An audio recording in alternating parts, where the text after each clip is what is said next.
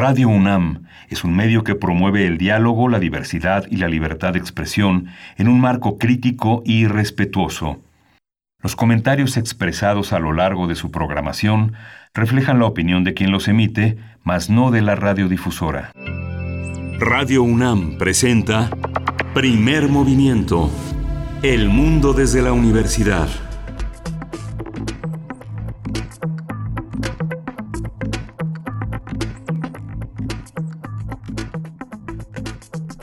Hola, buenos días. Hoy es lunes 3 de febrero, día festivo.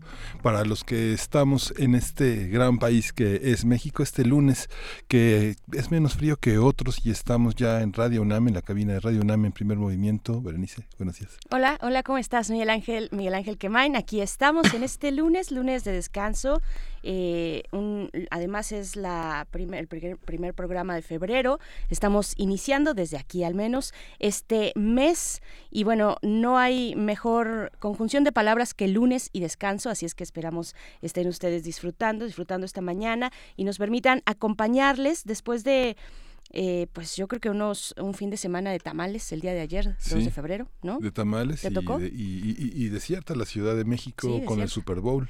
Mucha gente en algunos negocios, pero, pero sobre todo reunida entre amigos, que fue una, una, una situación muy interesante porque es un, un deporte que pues frente al fútbol soccer, al box, al atletismo tal vez sea bastante minoritario. Lo que pasa es que esa larga espera es un poco carnavalesca y permite, permite conversar, ¿no? Permite estar este, botaneando y, disfrutar todo lo que es periférico al, deporte, ¿no? Pues sí, sí, sí. Yo creo que sí, pasamos del, del guacamole a los a los tamales, a los tamales en este, pues, en este festejo del 2 de febrero, el día de ayer, y no solamente es el 2 de febrero, bueno, eh, dentro de los días de asueto, eh, también tenemos el primero de mayo, eh, la celebración del Día del Trabajo, el 5 de mayo tampoco habrá clases por la batalla de Puebla, la conmemoración de la batalla de Puebla, el 15 de mayo se suspenden también las labores, el Día del Maestro, el 16 de septiembre, el 16 de noviembre también eh, se, se, suspenderán las labores por la celebración, la conmemoración del Día de la Revolución y, por supuesto, el 25 de diciembre. Esos son los días festivos que nos esperan para este año, empezando por el día de hoy. El día de hoy, pues que que estamos, bueno, ustedes están en descanso y nosotros esperamos hacerles una buena compañía en este lunes. Y pues bueno, dentro del fin de semana ya mencionabas el Super Bowl, muchas, muchas celebraciones y demás, pero también el fin de semana tuvo lugar la plenaria de Morena en el Senado. La plenaria de Morena, de verdad, un eh, pues una situación una plenaria un evento muy interesante donde se dieron cita pues muchas personalidades eh, digamos titulares de distintas dependencias. Y entre todas las cosas que llamaron la atención eh, en mi particular punto de vista es la propuesta de Santiago Nieto. Santiago Nieto, el titular de la UIF, de la Unidad de Inteligencia Financiera de la Secretaría de Hacienda, pues dijo y habló de una serie de medidas para complementar, acompañar o contribuir con la estrategia de seguridad del gobierno federal. Vamos a ir, yo creo que a lo largo de estos días, pues vamos a ir acercándonos un poco, desmenuzando eh, de qué se tratan estas medidas, eh, qué es lo que podemos empezar a, pues a, discutir, eh, a poner sobre la mesa en este en este tema, algo que pues una, una unidad de inteligencia financiera que ha tenido pues particular visibilidad con eh, la titularidad de Santiago Nieto, así es que iremos viendo de qué se tratan estas medidas, Miguel Ángel. Pero estuvo, estuvo interesante, ¿verdad? Por ahí desfiló todo tipo de personalidades en la plenaria de Morena del, de, este fin de semana, ¿no? Sí, eh, la, la, visión es que no se trata de un partido en crisis, sino de una dirigencia en crisis, ¿no? Eh, finalmente, las encuestas, circuló una encuesta este fin de semana, la encuesta Mitowski y algunas otras encuestas que complementaron esa visión donde se señalaba que Morena es el partido fuerte para las elecciones de 2021, que de las de las eh, 12 de 12 puestos fundamentales que estarán, 9 puestos fundamentales que estarán en juego, prácticamente de los 12, 9 estarán prácticamente en poder de, de Morena, es algo que se, que, se, que se prevé y que finalmente el empuje de un partido, con todo y que la opinión pública la generan sus dirigentes, está en manos de está en manos de los votantes. Es algo que, que, se percibe de una manera difícil, porque los actores en la opinión pública, pues parece que modifican los destinos del partido.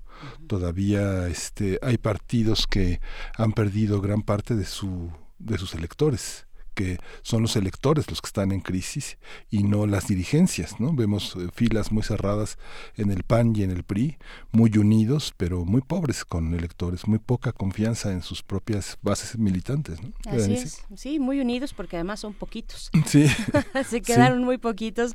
Entonces, bueno, vamos a ver, pues, para qué le alcanza a Morena este gran impulso que obtuvo después de las elecciones de julio de 2018. Pues yo creo que le alcanza para bastante, todavía tiene, pues, eh, sigue muy vibrante la eh, pues la, la, gente, el apoyo popular hacia este partido político, por supuesto lo sabemos en torno a la figura carismática de un líder eh, como es el presidente Andrés Manuel López Obrador.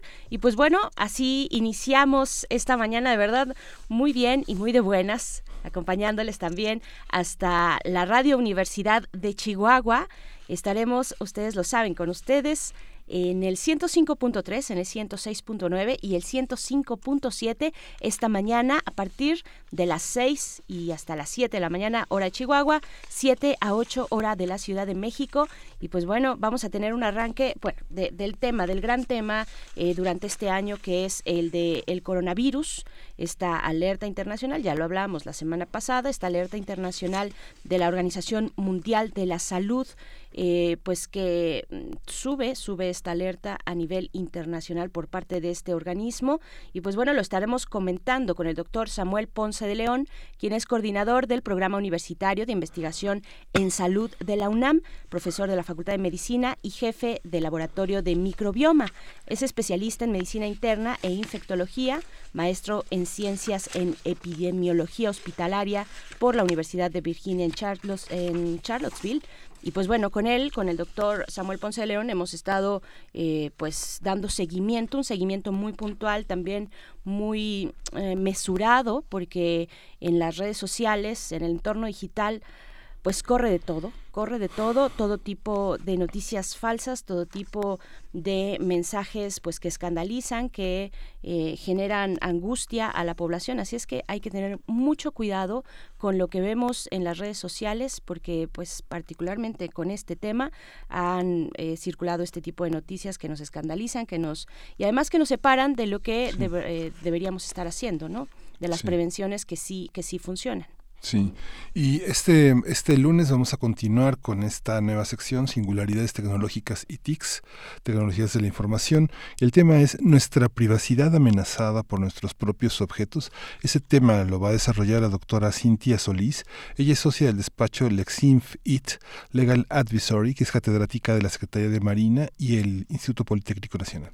Así es, y después para nuestra nota nacional, pues bueno, sí, nos detenemos en las cuestiones de violencia porque en Guanajuato está muy complicada la situación. Ya hemos visto ahí las cifras de homicidios dolosos en lo que va de este año, particularmente, bueno, en lo que va, que llevamos un, mes, pues, eh, se cuentan 10 homicidios, un promedio de 10 homicidios al día. Estaremos conversando sobre lo que ocurre en Guanajuato con Yajaira Gasca Ramírez. Ella es periodista y colaboradora en el periódico AM de León, Guanajuato. Y vamos a tener también el arte internacional Palestina, que se negó, rechazó el plan de paz para Medio Oriente, y eso lo vamos a ver con Moisés Garduño. Él es profesor de la Facultad de Ciencias Políticas y Sociales de la UNAM, es especialista en estudios árabes e islámicos contemporáneos. Y después llega la poesía necesaria, todo listo, casi, casi se nos escapa.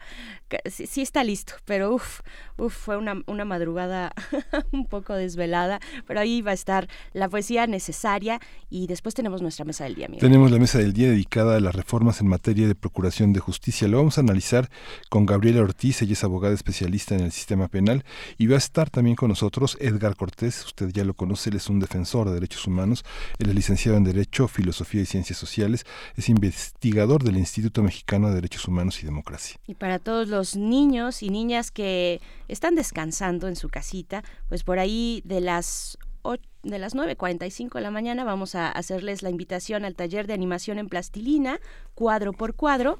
Esto lo vamos a conversar con Lisette Cotera, quien es directora ni más ni menos que de Matatena, una asociación de, bueno, la Asociación de Cine para Niños y Niñas AC, así es que no se lo pueden perder hacia el final, poquito antes de despedirnos de esta emisión, lunes 2 de febrero. Ya inició febrero y así iniciamos también en primer movimiento invitándoles en nuestras redes sociales a que participen, nos envíen sus comentarios, serán muy bienvenidos. Díganos si les tocó trabajar o no, si están desde su casa en la comodidad de su hogar eh, con una taza de café caliente, pues bueno, también nos pueden compartir cómo les va esta mañana de lunes, arroba PMovimiento en Twitter, Primer Movimiento UNAM en Facebook y vamos a ir con música. Vamos a escuchar de Lily Allen, Not Fair. Oh, me times a day. He likes to make sure that I'm fine. You know, I've never met a man who's made me feel quite so secure. He's not like all them other boys, they're all so dumb and immature. There's just one thing that's getting in the way.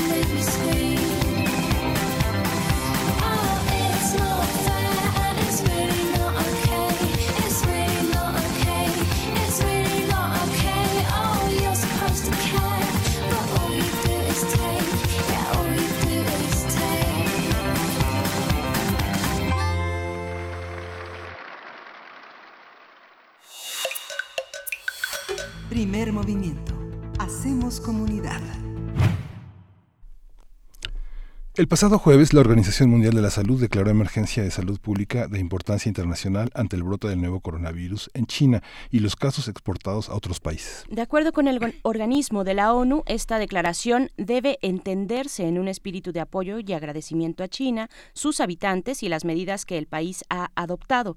En un comunicado hizo hincapié de que es necesario un esfuerzo coordinado del ámbito mundial para mejorar la preparación en otras regiones que puedan necesitar más ayuda al respecto. La OMS también señaló que su comité de emergencias está convencido de que todavía es posible interrumpir la propagación del virus si los países aplican medidas más sólidas para detectar pronto la enfermedad, aislar y tratar los casos, hacer seguimiento de los contactos y promover medidas de distanciamiento físico en las relaciones sociales que estén en consonancia con el riesgo. Para la OMS, la Organización Mundial de la Salud, es indispensable poner en marcha medidas para garantizar el desarrollo rápido de vacunas, medios diagnósticos, medicamentos antivíricos y otros tratamientos y que los países de ingresos bajos y medianos tengan acceso a ellos.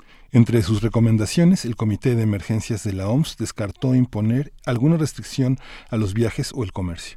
De acuerdo con cifras oficiales, el número de muertos por el brote de coronavirus en China supera los 300 y hay 14.000 casos confirmados. Y pues cabe señalar que el pasado viernes la UNAM anunció la creación de una comisión especial ante la emergencia del coronavirus. Se trata de un grupo científico de primer nivel con expertos de nuestra casa de estudios que asesorará a la comunidad para prevenir y contener la, la expansión de este virus en México. A partir de la nueva alerta global decretada por la OMS, vamos a hablar sobre la situación actual de este brote, los países que reportan casos y las medidas a nivel mundial. Está con nosotros el doctor Samuel Ponce de León, coordinador del Programa Universitario de Investigación en Salud de la UNAM, profesor de la Facultad de Medicina, jefe del Laboratorio de Microbioma y es también especialista en Medicina Interna e Infectología. Él es maestro en Ciencias en Epidemiología Hospitalaria por la Universidad de Virginia en Charlottesville. Bienvenido, Samuel, nuevamente con nosotros. Qué bueno que estás qué, lástima el tema, ¿no? Bueno, prácticamente no oigo a Miguel Ángel. No, digo que qué bueno que estás con nosotros, que, que, la, que lástima el tema. Sí se oye mucho eco en la línea, pero bueno, vamos a tratar de hablar más fuerte el micrófono. Que, mucho gusto em, estar con ustedes. sí. Gracias, Samuel. Empezamos por la UNAM. Empezamos por la UNAM. ¿Cómo ha sido esta aplicación en nuestra máxima casa de estudios de este, de este programa que anunció estas medidas que se anunciaron por parte de nuestra casa de estudios?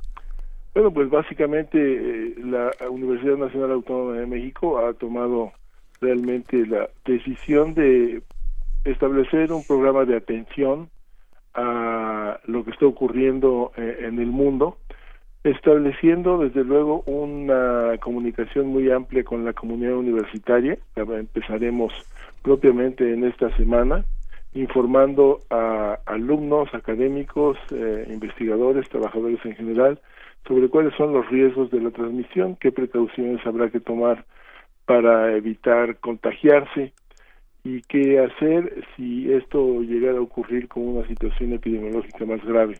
Ciertamente estamos lejanos de esa situación todavía, así que este es el momento básicamente para informarnos, preparar algunas eh, situaciones que eventualmente pudieran necesitarse y de momento oh, nada más. así es, bueno, eh, eh, muy bienvenida y necesaria este eh, pues esta colaboración, este programa de atención de la UNAM. Eh, doctor Ponce de León, muy buenos días. Eh, también preguntarle, bueno, ¿cómo vamos? ¿Cómo vamos? ¿En qué punto va de desarrollo, de propagación este coronavirus? ¿Cómo lo está viendo usted como especialista? Eh, porque finalmente, lo decíamos antes de entrar en esta conversación, hay mucha mm, información alarmista o desinformación que está alarmando a la, a la sociedad. Hay noticias falsas corriendo también por el entorno digital. ¿En qué punto nos encontramos, doctor? Bueno, pues nos encontramos precisamente, yo diría que eh, en la frontera de que esto pudiera presentarse como una pandemia.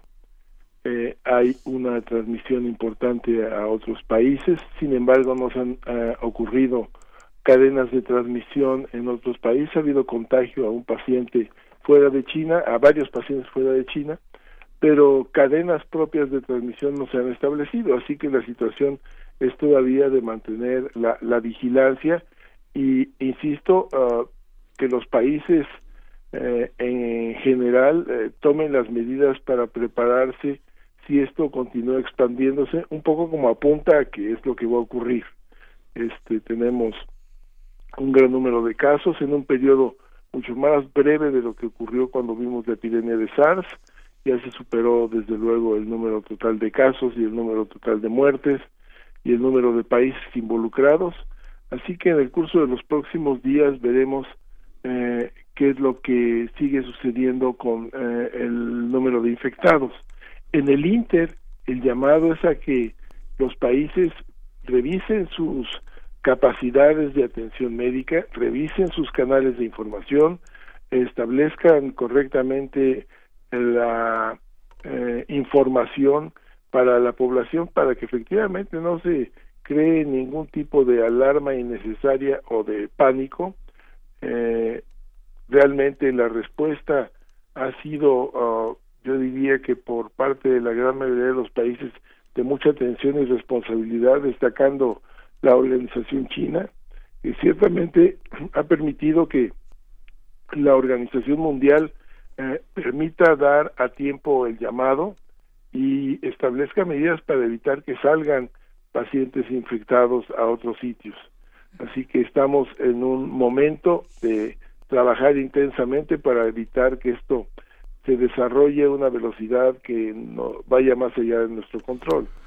Esta, esta, esta visión, por ejemplo, que tuvimos sobre el ébola, muchos de los grupos en el, en el Congo, muchos de los activistas, eh, de los eh, profesionales, los profesionales de la salud en el Congo con el ébola, decidieron enfrentar eh, eh, en, en, el transcurso de las actividades más cotidianas la, la enfermedad. Ellos dijeron que eh, las personas que se escondían o que huían eran los mayores propagadores. las medidas tienen que tener esa visión, Samuel, de trabajar sobre la vida cotidiana, no interrumpir actividades, no escuchar noticias falsas y no caer en el amarillismo.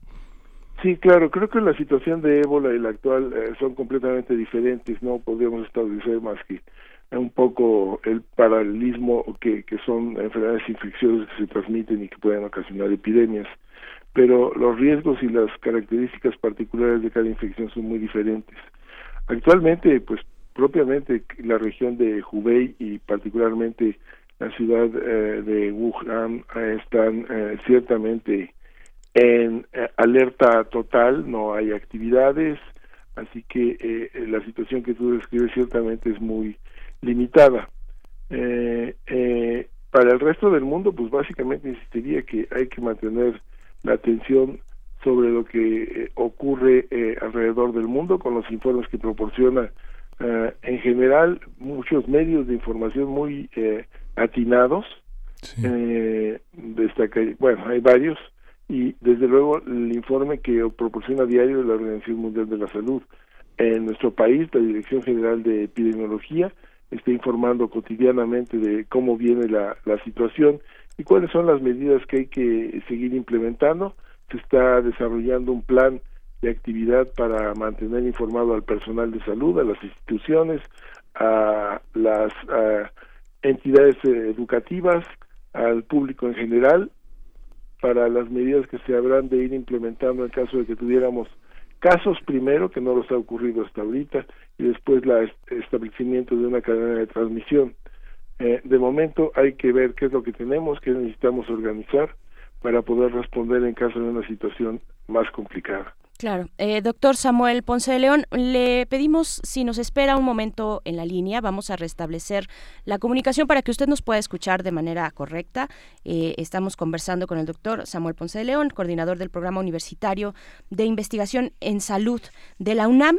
La UNAM, que bueno, anunció, ya lo dijimos, el pasado viernes, el viernes de la semana pasada, pues la creación de esta comisión especial, este programa de atención que estará impulsando la universidad a partir de esta semana, eh, pues bueno, eh, eh, con, con, especialistas, con científicos y científicas pues de primer, de primer nivel para hacer frente a esta situación que se ha presentado con el coronavirus, pues bueno, la UNAM que está iniciando sus, eh, estamos iniciando las actividades desde la semana pasada, antepasada ya. Sí, antepasada. Antepasada, eh, con mucho trabajo por hacer, pero hay que, pues hay que cerrar filas frente a esto, eh, sobre todo en pos de una información verificada, información de calidad, que es lo que estamos pues requiriendo, no voltear la vista, la mirada hacia pues otro tipo de noticias que de verdad es impresionante como están corriendo en redes sociales, es de verdad impresionante. Hay que mantenernos eh, pues con la atención,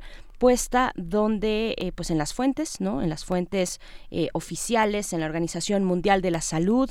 En este caso, bueno, la universidad estará apoyando a la comunidad universitaria. Y pues bueno, ya tenemos de vuelta, ya tenemos de vuelta eh, al doctor Samuel Ponce de León. Doctor, nos estaba comentando sobre, para el caso de México, cómo se está pues empezando a, a preparar este gobierno en su sector salud y ya hay algunos, incluso algunos hospitales que están designados para recibir los posibles casos que ya también dijeron las autoridades de salud, si va a llegar el coronavirus, este coronavirus a México y ya se están preparando. ¿De qué manera y cuáles son esos hospitales, eh, doctor?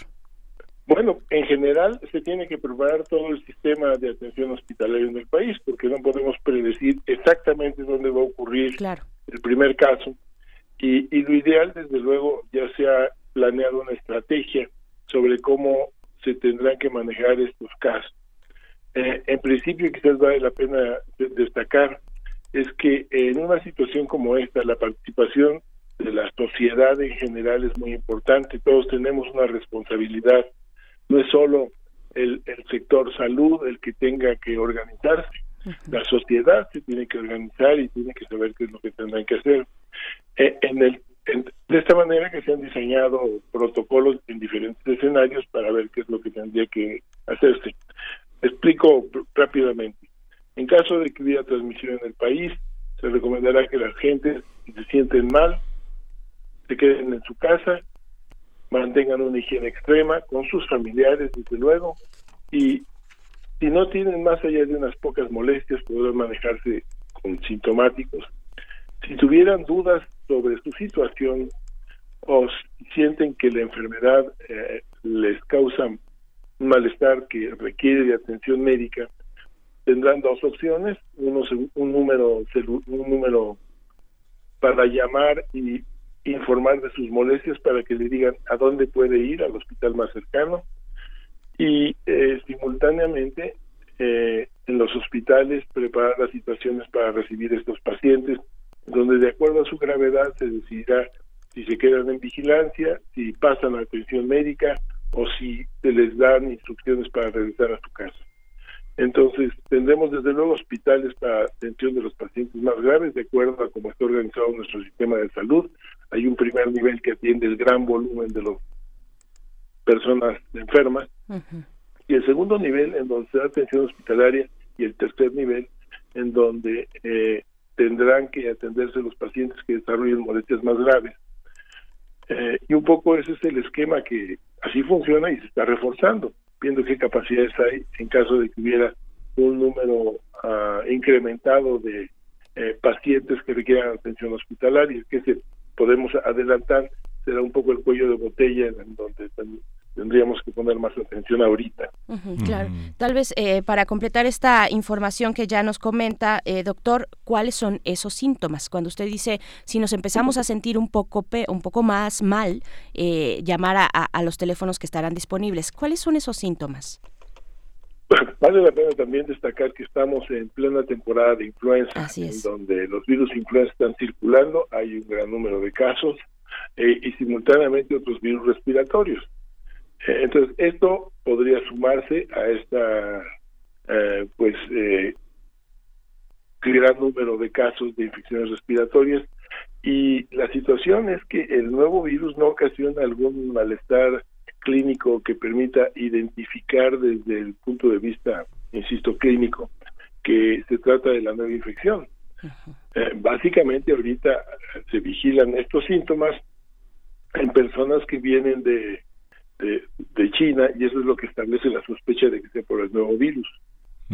Pero el cuadro clínico es indistinguible, malestar general, dolor de cabeza, algunas molestias respiratorias como catarro, dolor de garganta, tos, dolores musculares, puede haber algunos síntomas gastrointestinales, diarrea, eh, y estos síntomas pueden evolucionar como evoluciona un, catarro común, una influenza leve, una influenza moderada, o puede evolucionar a que el paciente desarrolle molestias respiratorias más intensas, con eh, datos de falta de aire, con mucha tos, con mucha fatiga, con malestar extremo, y entonces en esas situaciones requerirá seguramente de vigilancia médica más estrecha y eventualmente de apoyo hospitalario eh, de tipo intensivo. Eh, doctor, ¿hay que tomar medidas, eh, algún tipo de medidas en esta etapa de influenza para estar en lugares públicos cerrados como cines, teatros, conciertos? Bueno, la primera medida es que si no se han vacunado para influenza, vacúnense contra influenza. La segunda medida es básicamente recordar que para evitar la transmisión de estas infecciones hay que mantener un nivel de higiene pues extremo, lavándose las manos continuamente, eh, en caso de que no haya acceso a, algún eh, baño, agua y jabón, se pueden utilizar los geles de alcohol o clorexidina. Eh, desde luego, evitar el contacto con personas evidentemente enfermas, o si uno está enfermo, pues evitar el contacto con otras gentes. evitar sitios en donde hay una gran aglomeración y estar atentos al desarrollo de estas molestias para tener eh, la orientación médica adecuada, que insisto, también se dará a conocer de manera general por canales de comunicación muy amplios. claro. Eh, doctor, también mm, durante ya los eh, recientes, más recientes días, se, se está hablando de este caso de un ciudadano chino que estuvo en nuestro país, que después viajó a los Estados Unidos y que ahí fue que le detectaron ya esta cepa, nueva cepa de coronavirus. E, esto es una información eh, ya verificada, ¿no? Entiendo que sí.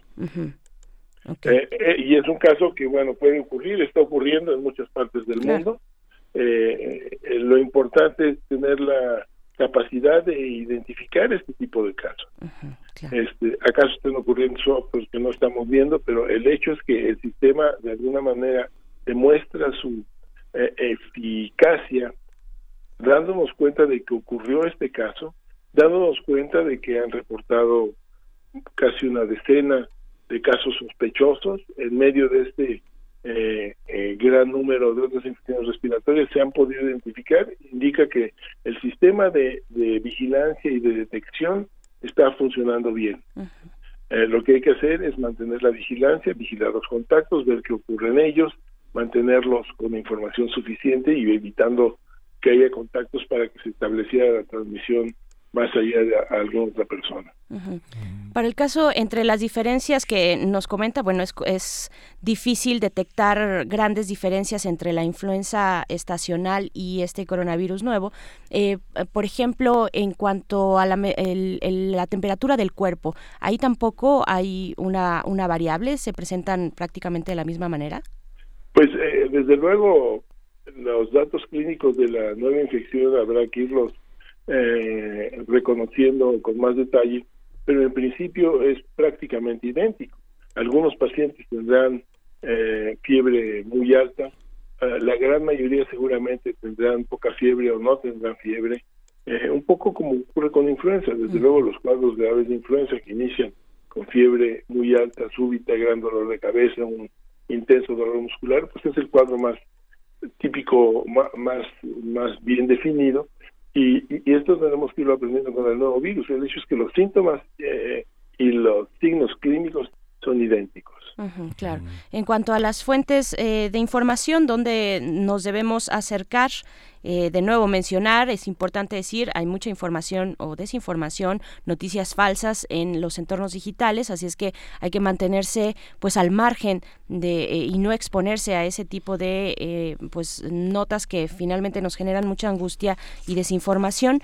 Para el caso de este programa de atención que tendrá la UNAM, eh, doctor, sabemos que es muy pronto, que apenas lo anunciaron el viernes, que la UNAM hace todo el esfuerzo posible por eh, realizar pues este, este servicio a la comunidad, pero sabemos más o menos ya eh, cómo se estarán comunicando con la universidad, con, con la comunidad, cuáles son los alcances, cómo se llevará a cabo este programa. Pues en general lo que trataremos de establecer es eh, diariamente, habrá en algún momento una comunicación para informar de cómo está la situación, si esto lo va requiriendo el panorama. Desde luego una gran comunicación con el personal académico que a su vez tiene que comunicarlo a los estudiantes, a los trabajadores, el personal administrativo, eh, que tendrán eh, pues la suficiente información y desde luego los elementos necesarios para mantener eh, el nivel necesario de higiene y de eh, cuidado. se tendrá que establecer desde luego en institutos, escuelas, cuáles son un poco los planes de contingencia ante la situación de que hubiera transmisión, pero pues de momento todo lo que hay que hacer es mantenernos informados y dejar que eh, de alguna manera eh, la institución prepare cuáles van a ser las eh, situaciones que tienen que implementarse. Muy bien. Bueno, pues eh, doctor, antes de eh, despedirnos de esta comunicación de nuevo, y es importante repetir a quienes nos escuchan cuáles son las medidas que debemos tomar en este punto en el que se encuentra esta situación eh, pues mundial del coronavirus, ¿qué es lo que debemos hacer nosotros en nuestra vida cotidiana? Bueno, estar atentos a, los informes que da la autoridad en salud. Dos, buscar vacunarse si no se han vacunado contra la influenza. Eh, todavía entiendo que hay vacuna y hay sitios donde se está vacunando activamente y si hay oportunidad sería altamente recomendable que lo hicieran. Eh, segundo, si tienen pendiente alguna otra vacuna, los mayores que tienen riesgo para enfermedades respiratorias, vacuna para neumococo, por ejemplo, también será el momento de hacerlo. Eh, después, eh, mantener la higiene, como lo hemos descrito de manera repetida, lo que denominamos etiqueta respiratoria, eh, higiene de las manos, y en caso de tener síntomas de la enfermedad, pues tratar de evitar contagiar a otras personas a través del contacto, incluso eh, guardando reposo en casa si fuera necesario. y, y de momento serán quizás los puntos más importantes en relación a a tratar de evitar alguna transmisión. Pues muchísimas gracias, doctor. Lo vamos a estar molestando porque ahora sí que usted es una figura muy muy importante, no, no solo en la universidad, sino en el país. Muchos muchas muchos radioescuchas eh, nos dicen que lo escuchan con atención y bueno, usted se ha convertido en una fuente de confianza para para para nosotros. Muchas gracias. Muchas gracias. Desde luego hay hay un vocero del sector salud que es el que da los datos cotidianos, los números eh, puntuales están cambiando continuamente, así que les agradezco mucho tu invitación. Muchas gracias, Samuel. Que, que, gracias y pues nos estamos en contacto. Muy bien, mucho gusto. Muchas gracias. ¿eh? Pues ahí estuvo el doctor Samuel Ponce de León, coordinador del programa universitario de investigación en salud de la UNAM. La UNAM, que ya anunció el pasado viernes, pues lanza este programa de atención para el contexto, la situación que se ha eh, dado por el coronavirus, este nuevo coronavirus de Wuhan, que bueno, allá en China de verdad que están pasando eh, momentos muy complicados porque pues sí, las ciudades, eh, pues más de 10 ciudades sitiadas, pero también interesante eh, por ejemplo, bueno, la respuesta, por supuesto, del gobierno chino, este hospital que ya está, que ya entregaron el hospital este fin de semana, ya entregaron un hospital en 10 días, eh, nos recordaba por aquí Alfonso de Alba Arcos y nos pone ahí las imágenes en nuestras redes sociales, pues ya, ya está listo este hospital, eh, de verdad fue impresionante poder ver algunas de las imágenes capturadas por drones desde, pues desde el espacio aéreo, desde, desde arriba, como se iban ahí coordinando las distintas acciones para realizar de una manera pues inmediata este gran hospital eh, para recibir mil enfermos, nos recuerda por acá Alfonso de Alba Arcos, y 1.400 médicos, construido en 10 días, así es, pues ya está listo. Y pues bueno, vamos a ir con música, esto es de Futuro Pelo, la canción es Swamp.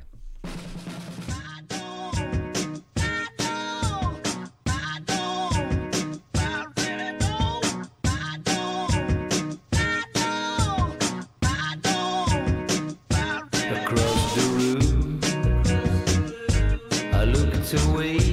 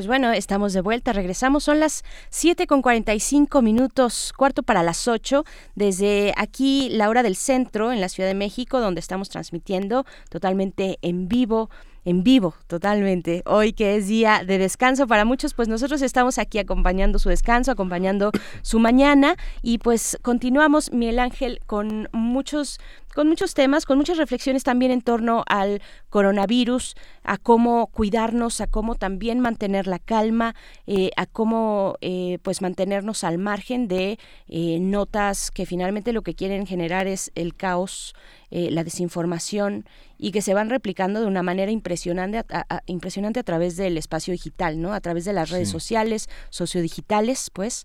Entonces hay que mantener la calma, y estar atentos, atentas a la información oficial, finalmente, que es a donde nos debemos acoger. Eh, sabemos, bueno, tenemos en esta época también un hambre de información, de estar actualizados, podemos estar observando minuto a minuto, segundo a segundo lo que ocurre del otro lado del mundo. Eh, y bueno, en un contexto como este, donde nuestra salud puede estar eh, de por medio, pues claro que hay que poner atención, pero por eso mismo también poner atención a quien debe tener nuestra atención, que son pues estos organismos la, Organización Mundial de la Salud. Para el caso de México, yo creo que muy atinado esta, eh, pues, esta decisión de poner a una persona en particular para, eh, pues, para gestionar toda esta situación del coronavirus en México, ¿no? Sí, justamente, y esta intervención del doctor Samuel Ponce de León, pues pone también a nuestra universidad en el centro de una preocupación nacional muy importante. A lo largo de la semana habíamos comentado, había comentado este documental que ha hecho, que se, se estrenó este año y se transmite por la, por la plataforma de Netflix, que es este programa que se llama Pandemia. Son cerca de seis horas de análisis y de documentación sobre distintos puntos en el planeta que han sido eh, que, han, que, han, tenido brotes importantes. Incluye material sobre la, eh, la cepa de gripe aviar H5N1 que saltó la barrera de las especies en Hong Kong en 1997 el síndrome respiratorio agudo que se conoce como SARS que fue descubierto en 2003 y que mató a cerca de 800 personas también en China el origen y propagación del virus del ébola en Medio Oriente y la gripe estacional. Es un documental muy interesante, es la historia también de unos científicos como los nuestros, como personas que trabajan en distintos institutos, en proyectos universitarios, buscando vacunas, buscando paliar de una manera lo más eh, directa y lo más económica posible enfermedades que son muy costosas, que también hay que, hay que decirlo, que la las industrias farmacéuticas, pues no, ahora sí que como se dice coloquialmente, no se tientan el corazón para poner a precios estratosféricos muchos productos que están, eh, que están, que, que deben estar al alcance de la población. Muchas historias de científicos en este programa que trabajan justamente para poner al alcance de todos, para hacer comunidad, todos estos, todos estos todos estos procesos y medicamentos. Así es, así es. Pues bueno, y desde aquí, desde primer movimiento, como siempre, estaremos desde, pues estuvimos ahí desde el 7 de, de, enero, ¿no? Este, desde ese martes 7 de enero, pues estuvimos aquí eh, consultando precisamente al doctor Samuel Ponce de León, pues fue algo que, que, que, esta alerta que envió, este comunicado que envió desde el 31 de diciembre China, precisamente hablando de esta nueva, nueva cepa, y pues bueno, eh, claro que pusimos toda la atención necesaria y seguiremos así, seguiremos eh, acercándonos con los especialistas, con el doctor Samuel Ponce León para pues para tener ese esa información para mantener la calma y para actuar en los casos necesarios de la manera correcta. Así es que bueno también estaremos informando sobre la este pues este apoyo que está brindando la UNAM a partir de esta semana. Eh, hay que tener paciencia porque pues es algo que se, eh, se, se realiza pues al vapor digamos pero con los científicos de más alto nivel en nuestro país. Vamos con lo siguiente vamos con nuestra sección de singularidades de la tecnología y de las TICs con la doctora Cintia Solís. Singularidades tecnológicas y TICs.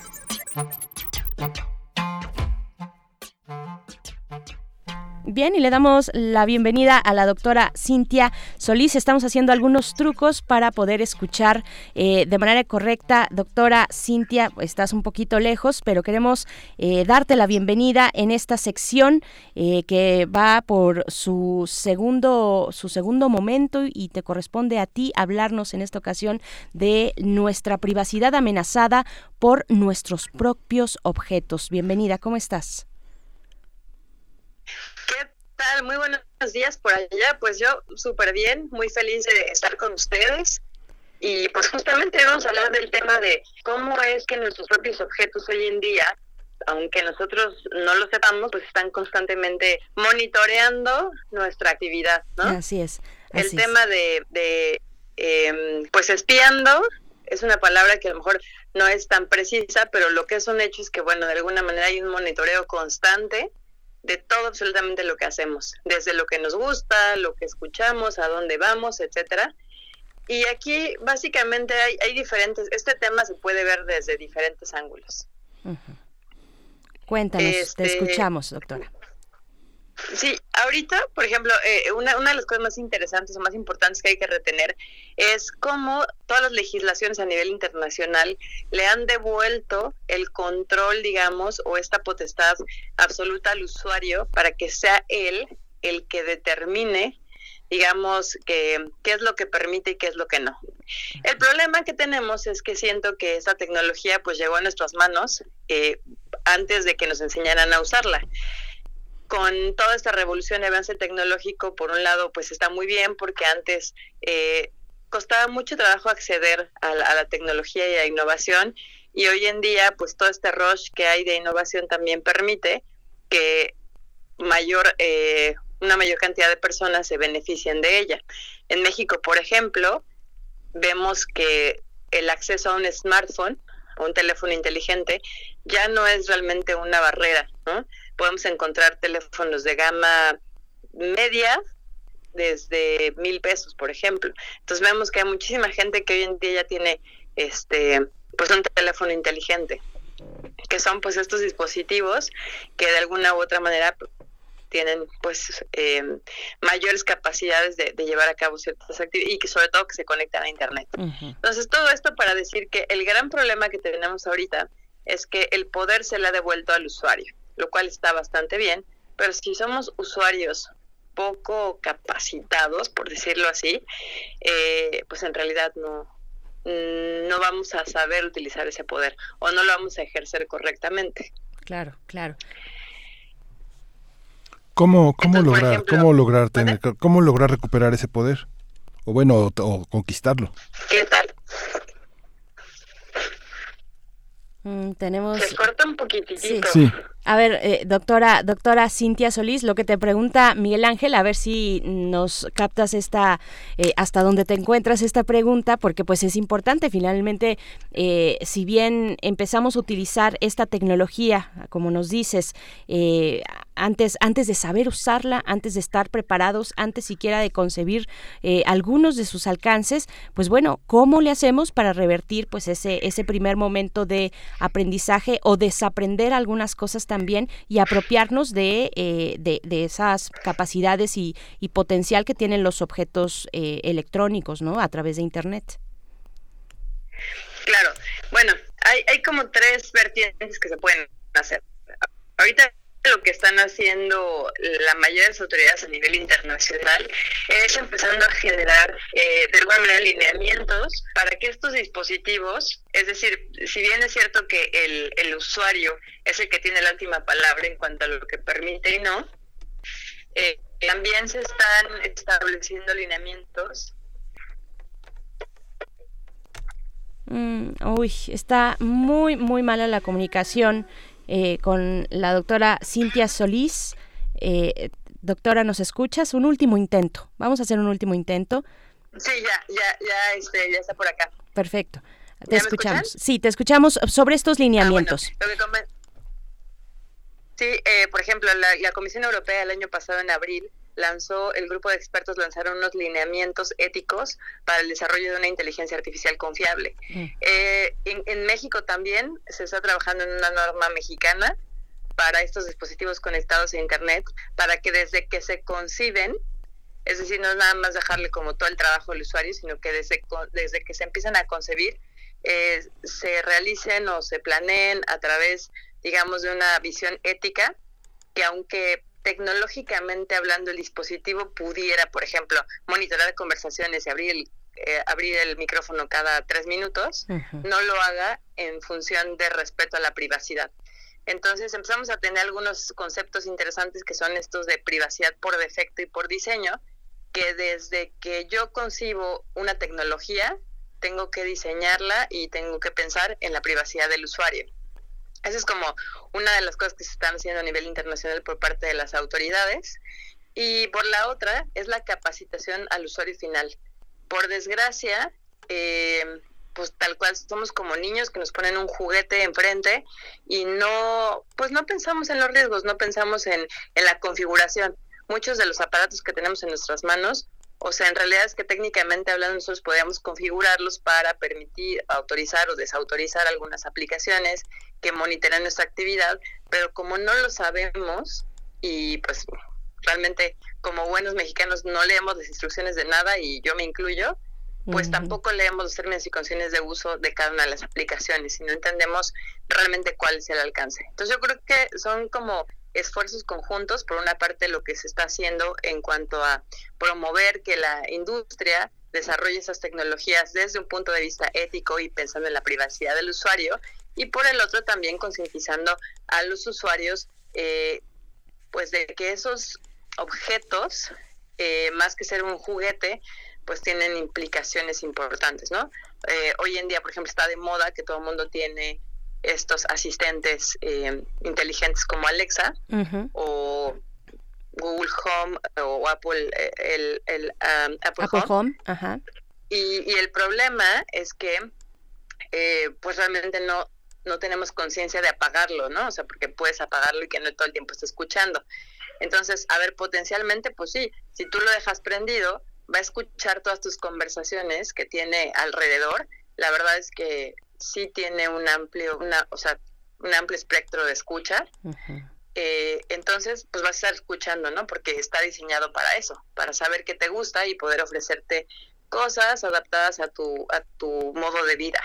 Incluso, por ejemplo, los padres de familia, eh, muchos en Navidad dicen, ok, pues le voy a regalar a mi hijo lo que él quiera, ¿no? Eh, y muchos de esos son objetos o juguetes conectados a Internet pero no revisan pues el tema de la privacidad. Ya ha habido casos en donde incluso se sancionó en su momento también a, Amazon eh, por tener, hay algunos dispositivos Alexa que están concebidos para niños.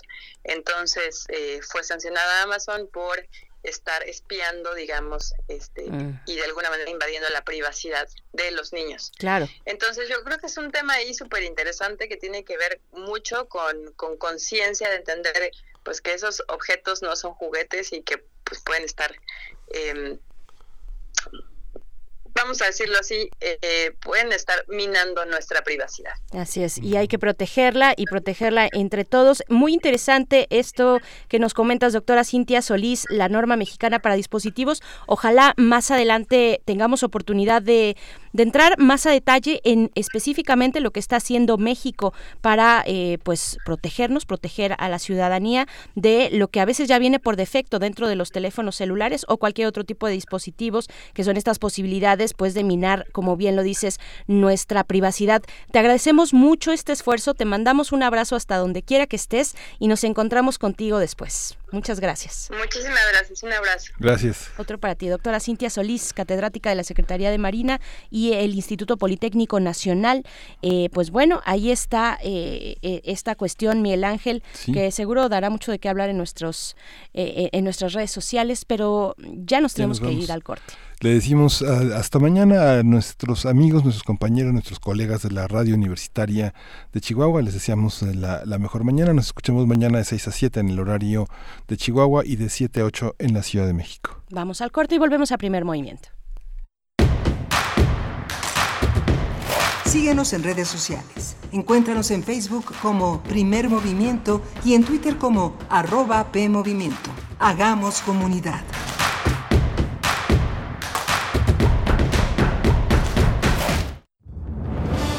La vida está llena de sucesos incomprensibles, maravillosos y misteriosos. Cuando nosotros no le encontramos respuesta, entonces se vuelve un caso para... La araña. Acércate al conocimiento científico y técnico de la mano de especialistas en la serie de divulgación La araña patona. Con Juan Manuel Valero. todos los sábados a las 13 horas por el 96.1 de FM. Todo tiene una explicación si la sabemos buscar. Radio UNAM, Experiencia Sonora.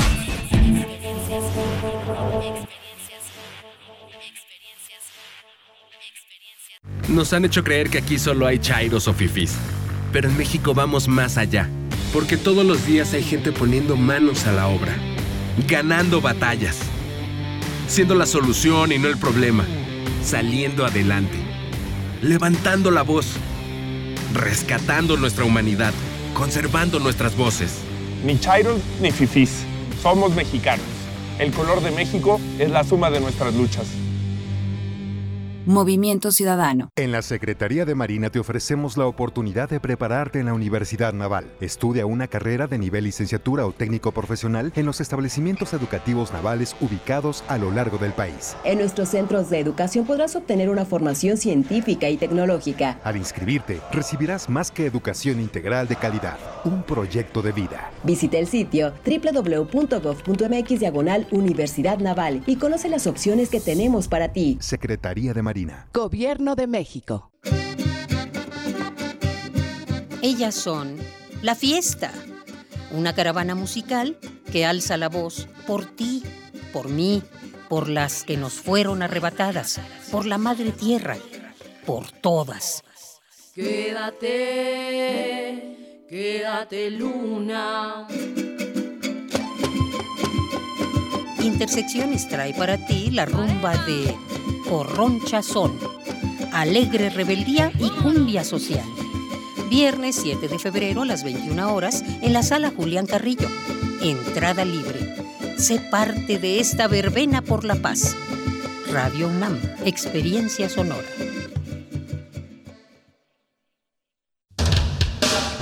La profecía dicta que cada primera hora resistente del último día radial, una horda virulenta se desata desde el sur. Cuando el momento llegue, tendrá solo dos opciones, ensordecer o gritar. Metálisis. El núcleo más duro de la radio. Viernes, 20 horas, por resistencia modulada, 96.1 de FM. Radio UNAM. Experiencia sonora.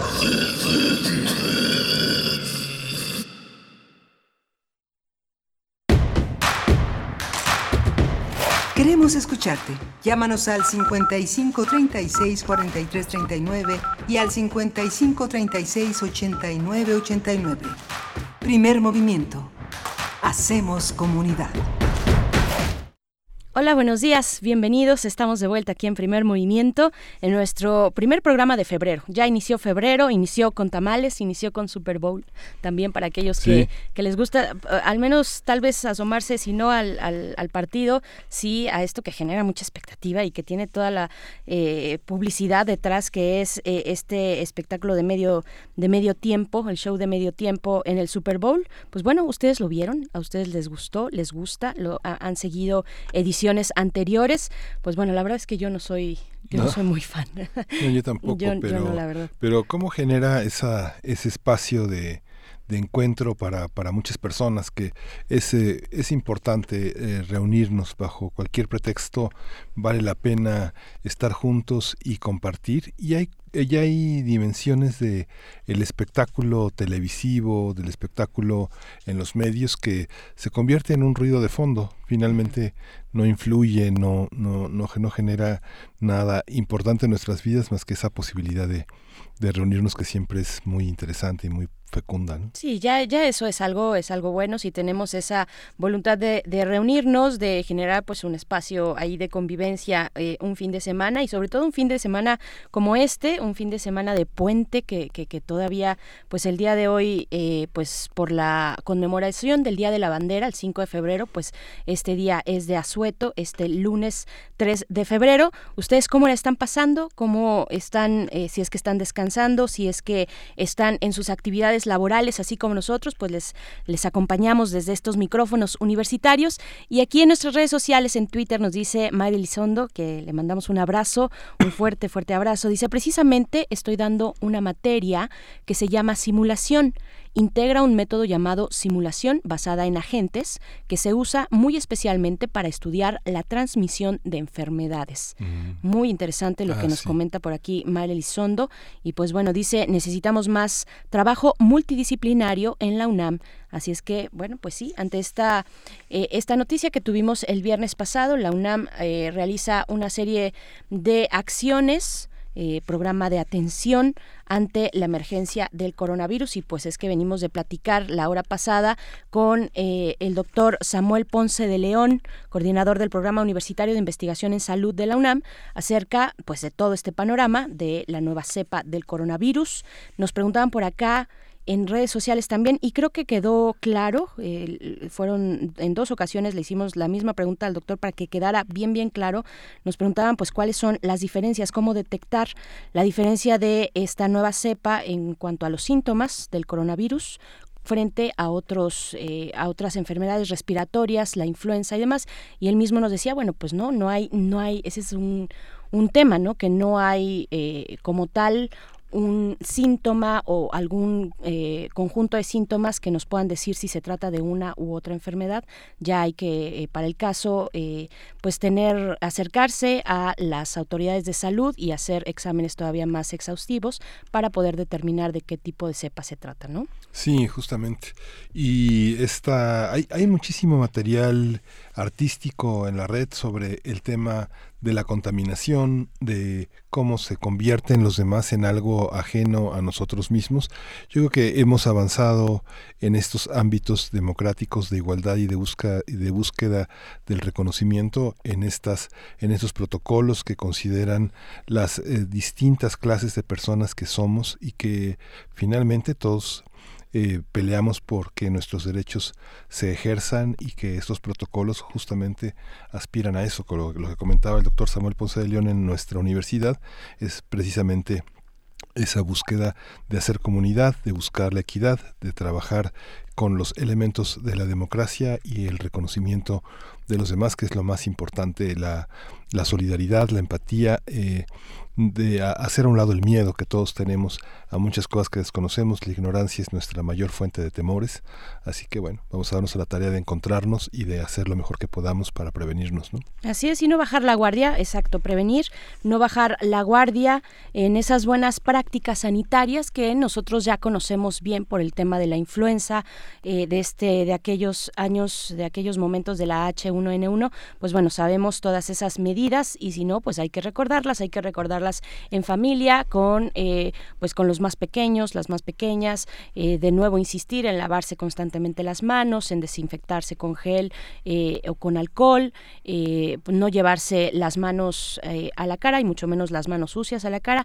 Evitar todavía no es, pues no ha llegado a nuestro país eh, el coronavirus, pero va a llegar. Evitar, si está en nuestras posibilidades, pues las grandes eh, aglomeraciones, este, estar en, grandes supermercados, en fin, en, eh, rodeados de, de, grandes cantidades de personas, pues hay que evitarlo en la medida de lo posible, pero sobre todo estas cuestiones sanitarias, lavarse las manos constantemente, cuando se tose, bueno, también con el, la parte interna del brazo, contener el estornudo, en fin, todas esas cuestiones hay que tomarlas en, cuenta ahora y siempre. ¿no? Porque eso es algo que, que debemos ya vivir con ello eh, en una, además en una ciudad como esta, ¿no? Donde, pues donde corre todo tipo de, de, cepas, ya nos lo dijo el, el, doctor, ¿no? Una de las más eh, importantes, pues la influenza, la influenza de todas las temporadas, eh, de esta temporada, pues cada año ocurre y pues bueno, hay que mantenernos informados y protegernos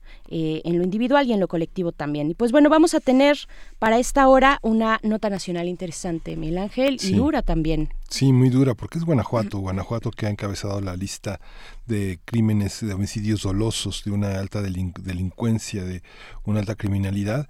Y bueno, lo vamos a analizar, lo vamos a cotejar con Yajaira Gasca Ramírez, que ella es periodista y colaboradora en el periódico AM de León, Guanajuato, que este medio ha sido testigo de los últimos, de los últimos casi 30 años de vida política y cultural en, en, en esa entidad. Así es, y para nuestra nota internacional damos seguimiento pues a las reacciones, a las reacciones, particularmente a la reacción de Palestina sobre el pan, el, plan, perdón, el plan de paz para Medio Oriente que fue presentado la semana pasada, principios de la semana pasada, por Donald Trump.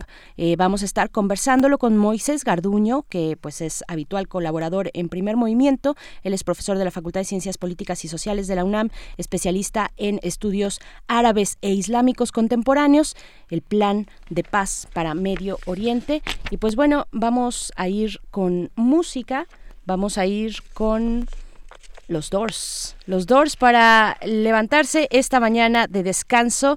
La canción es The End. Qué macabro está la, producción con esta, con esta canción.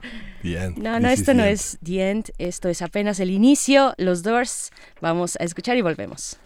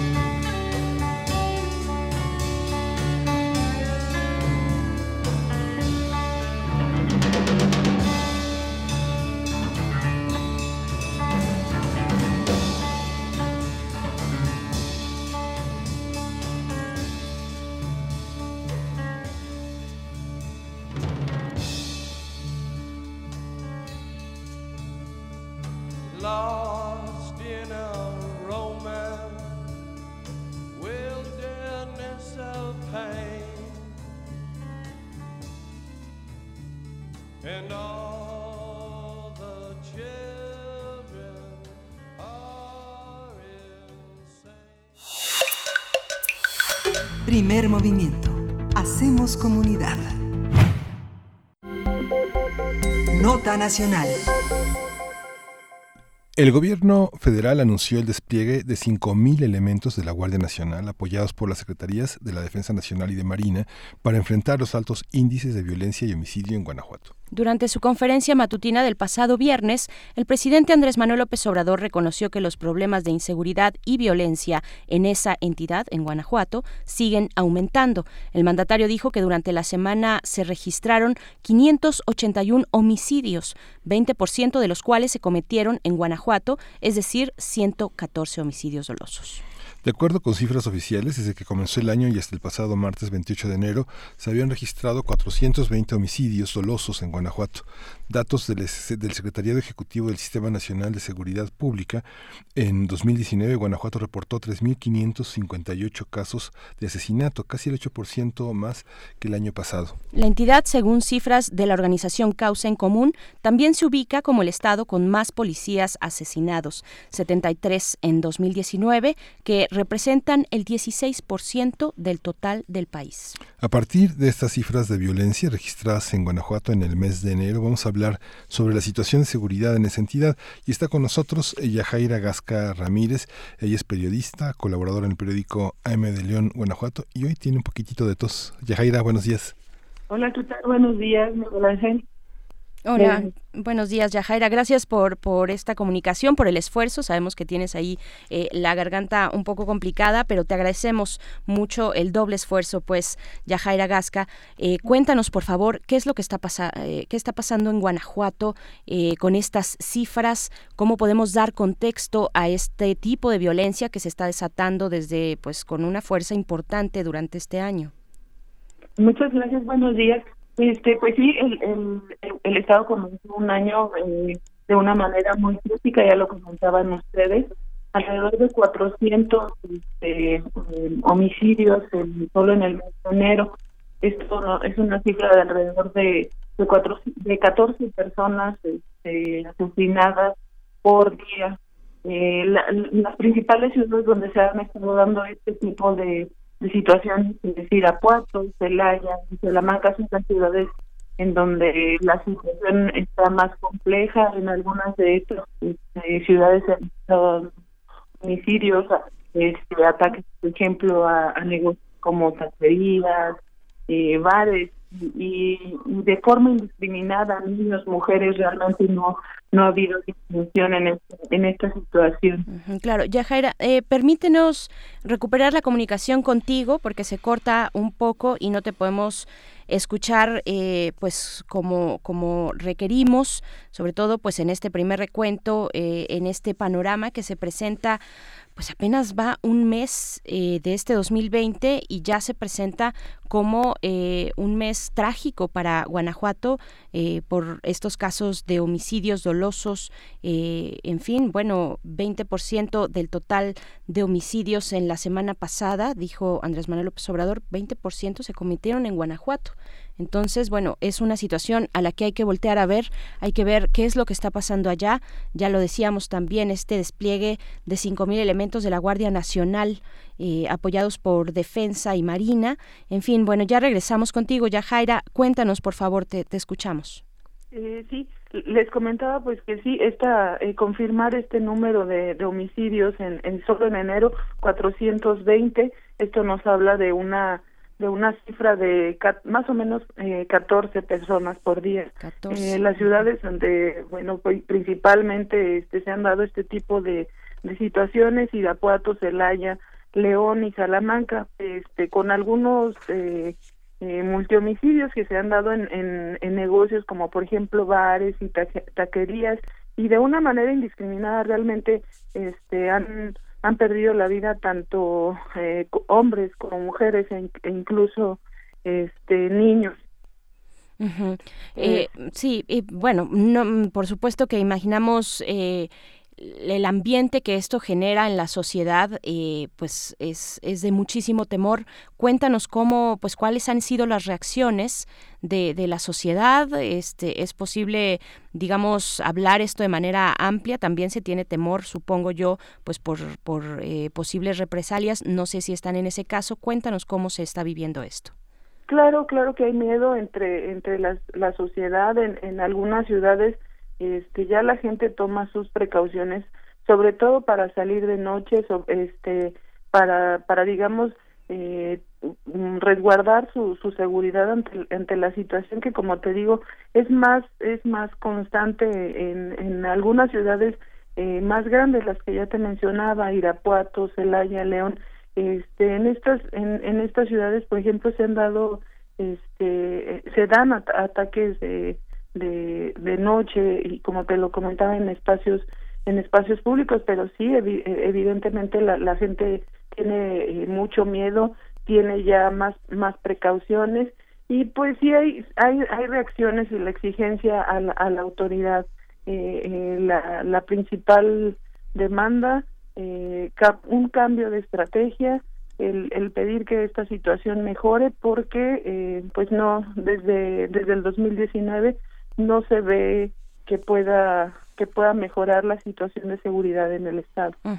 Que la, gente como la ciudadanía cómo reacciona frente a esto. Hubo una eh, en esta marcha de los Levarón hubo una una adhesión de varios grupos de ciudadanos en distintas en, en distintos municipios. Eh, cuéntanos cómo está esa percepción de la ciudadanía. Hay registros hay una hay una versión de las autoridades de cómo está reaccionando la ciudadanía o de organizaciones civiles Claro, o entre ustedes mismos, eh, reporteros, periodistas, lo que están eh, pudiendo, eh, pues eh, el, el pulso que pueden tomar, no sé si se han desincentivado las actividades tal vez nocturnas o transitar por ciertos caminos, eh, dejar de salir por la tarde a divertirse, no sé, todo este tipo de cuestiones se han desincentivado. Has- hasta ahora como como les comentaba es es focalizado es en algunas ciudades eh, hay algunas ciudades en las que está la situación digamos o por considerarlo un poco más tranquila. Sin embargo pues sí la gente ya ya tiene más cuidado en, en los en los horarios en que en que sale ya son más cuidadosos en sobre todo también en la en las zonas a, a donde acuden. Es- efectivamente se dio esta marcha ayer en en la ciudad de León.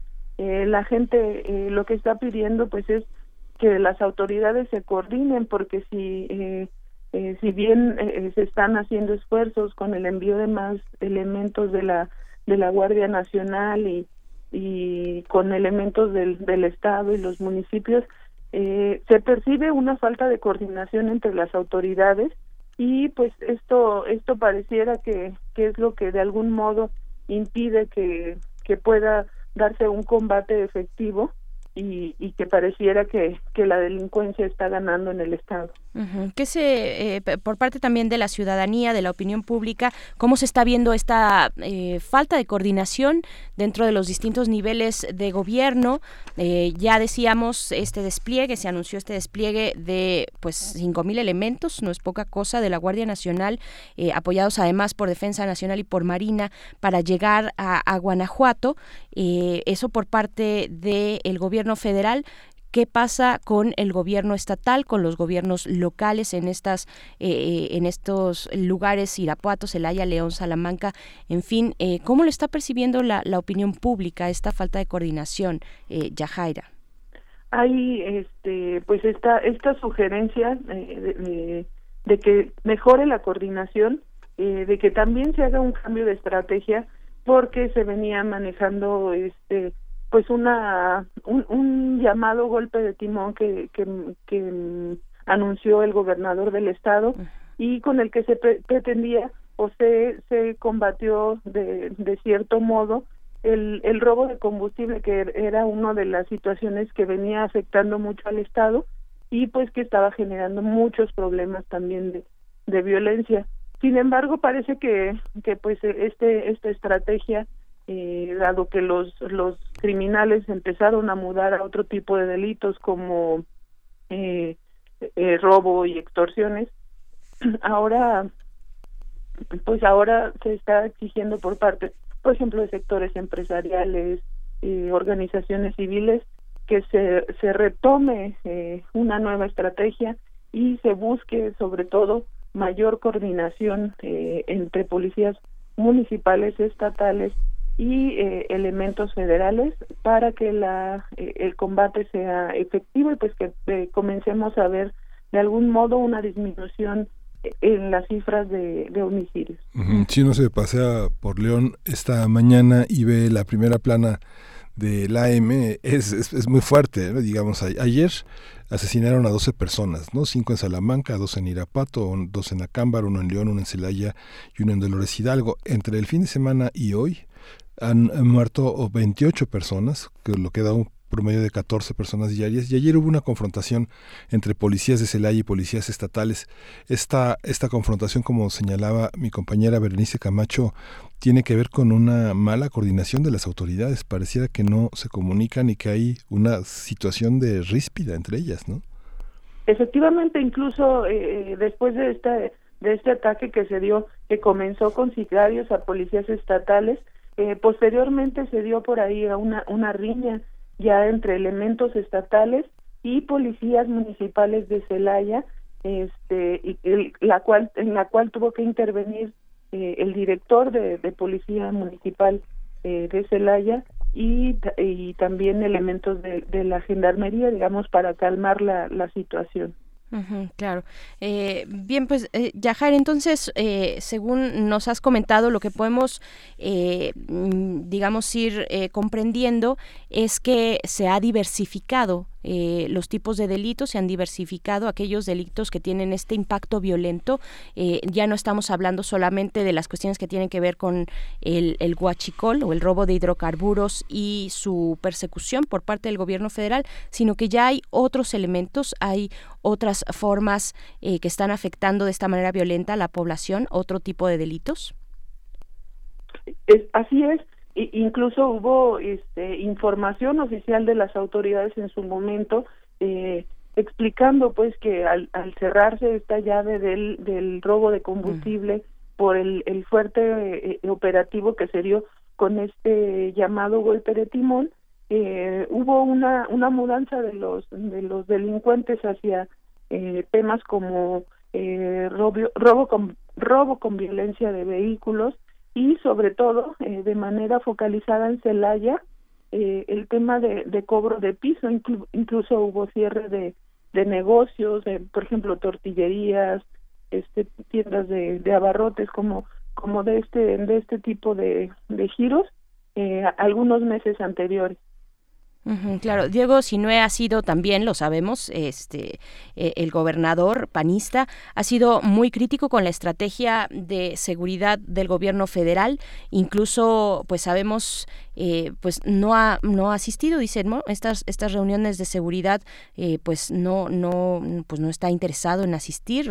Ha sido muy crítico pues con el presidente Andrés Manuel López Obrador. Cómo se toma esto cómo se toma esto desde desde la ciudadanía desde la opinión pública también bueno los críticos al mismo gobierno del estado. Yajaira cómo lo podemos interpretar pues hay opiniones eh, este, encontradas desde la eh, la falta de eh, por un lado la falta del gobierno federal de, de querer de tener como la voluntad de apoyar al al estado pero por otra la falta también de de apertura del estado para sentarse para solicitar para presentar proyectos de, de, para resolver la situación esta estos sobre todo esta ola de, homicidios con el que comienza el Estado.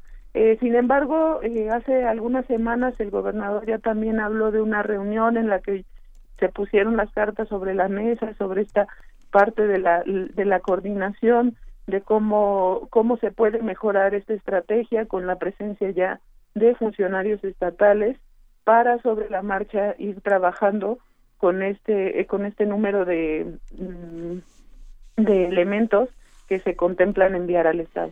Fíjate, Yajaira, que, bueno, uno que es periodista, eh, reviso este, reviso distintos periódicos de, de, Guanajuato, de León, de Salamanca, de Dolores Hidalgo, de Silao, y veo que gran parte de las notas que tienen que ver con violencia y seguridad están firmadas por la redacción. ¿Cómo es la situación para los periodistas? Eh, cada vez firman menos periodistas la autoría de las notas que tienen que ver con violencia. Sí, efectivamente, digamos que es una situación que ya viene en uso desde hace varios varios años por la, la cuestión de seguridad. Los mismos este, compañeros eh, buscan evitar, este, pues sí, firmar sus notas, también para no estar expuestos a estas situaciones. Afortunadamente, hasta hasta ahora eh, han, hemos estado en una en, una situación eh, segura con, con cuidados tratando de cuidarnos unos a unos a otros eh, sin embargo pues sí sí es ya muy frecuente que, que se, se evite el firmar notas eh, relacionadas con eh, eh, claro. Pues bueno, eh, ya para ir cerrando esta conversación, eh, Gasca, periodista y colaboradora del periódico AM de León, Guanajuato, eh, pues bueno, ¿qué, ¿qué podemos decir del gobierno estatal, de los gobiernos locales también ante este mes que ya terminó, el mes de febrero, que tuvo estos saldos de violencia tan altos? Eh, ¿Qué es lo que se está proyectando? Eh, ¿Qué se ha visto al menos iniciativas que puedan llevar a que puedan llevar a cabo no sé si ahora sí en colaboración con eh, pues el gobierno federal qué es lo que podemos prever para para atajar un poco para revertir estos saldos violentos en Guanajuato por parte de las autoridades locales. Se ve eh, se vislumbra que habrá un cambio de estrategia ya se ha anunciado de algún modo. La semana antepasada hubo una reunión del Consejo Estatal de Seguridad en el que pues se, se revisa toda esta esta estrategia y en, en este consejo están integrados los 46 municipios, el gobierno estatal, incluso hay invitación a, representantes del gobierno federal y aquí es donde se toman todas las decisiones en materia de seguridad. Eh, se, ha, planteado la posibilidad de, de un cambio de, de estrategia, sin embargo, aún no se anuncia nada nada oficialmente. Eh, en este en este consejo se establecieron compromisos para los para los gobiernos municipales en relación con sus policías municipales que tienen que cumplir muy puntualmente. Digamos que esta situación tendría que ayudar eh, a mejorar pues también el, en el ámbito local la seguridad.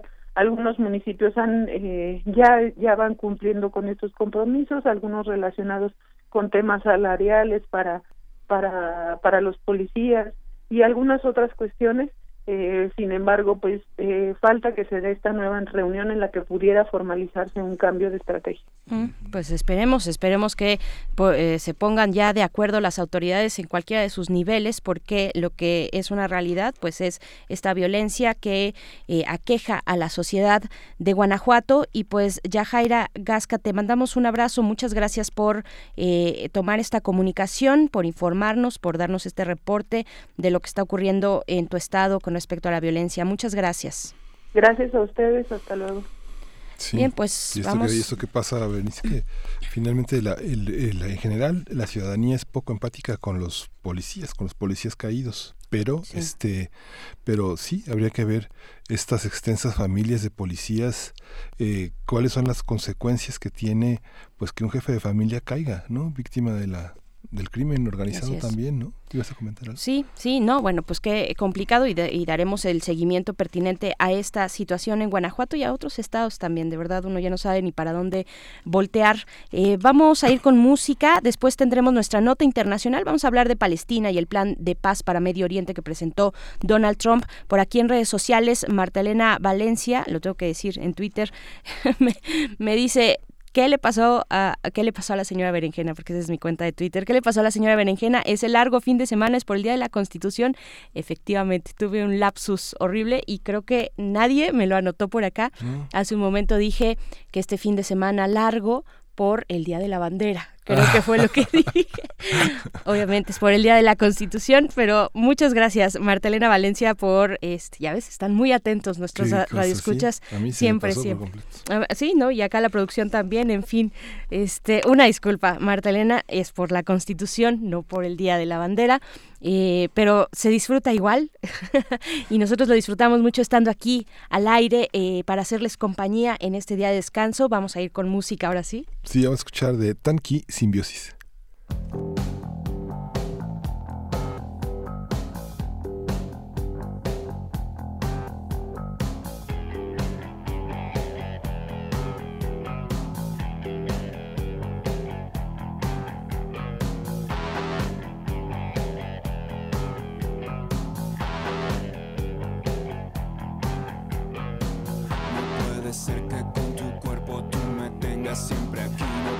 Puede ser que con tu sangre yo me pueda divertir. Es la simbiosis que tú misma provocaste sobre mí. Es la caricia que mi mente nunca va a dejar salir. Tócate vas a ir,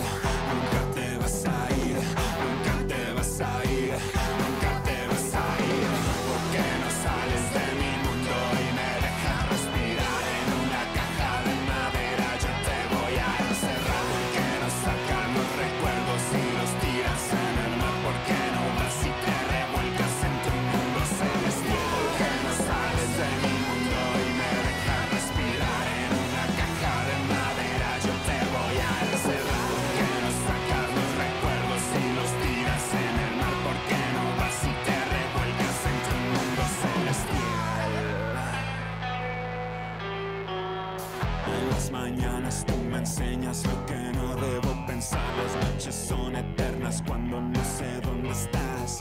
Es la simbiosis que tú misma provocaste sobre mí. Es la caricia que mi mente nunca va a dejar salir. Nunca te vas a ir, nunca te vas a ir,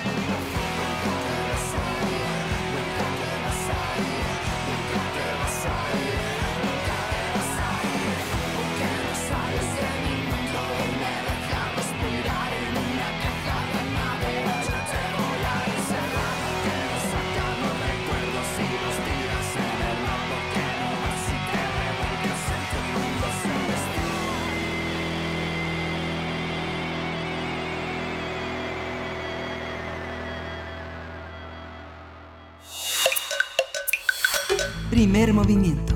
Hacemos comunidad. Nota Internacional.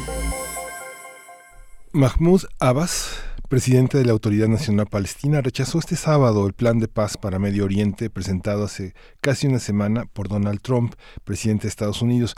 En una sesión extraordinaria de la Liga Árabe en el Cairo, Egipto, Abbas también dijo que la cooperación en materia de seguridad queda cancelada. Asimismo, los ministros de Asuntos Exteriores de la Liga Árabe rechazaron el plan de paz que ya impone sanciones que son inaceptables para los palestinos, como la declaración de Jerusalén como cap- capital exclusiva de Israel.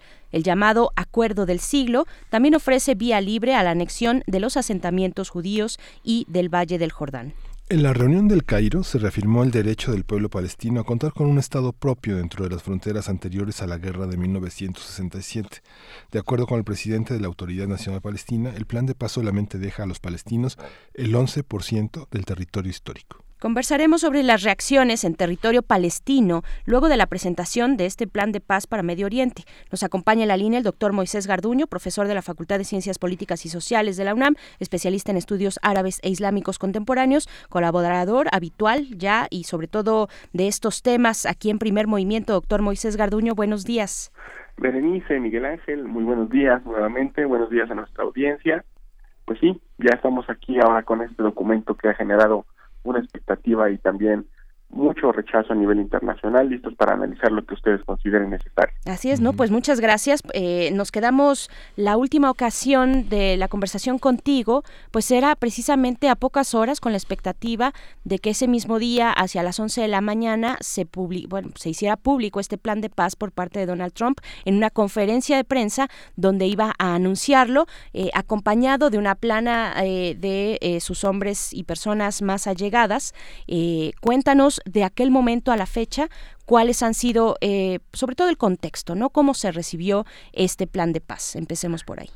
Sí, efectivamente hubo, eh, aparentemente hay un, un, rechazo por varias eh, organizaciones internacionales, particularmente la, la Liga Árabe, como bien lo comentan, y ahora, última, en las últimas horas, la Organización de la Conferencia Islámica.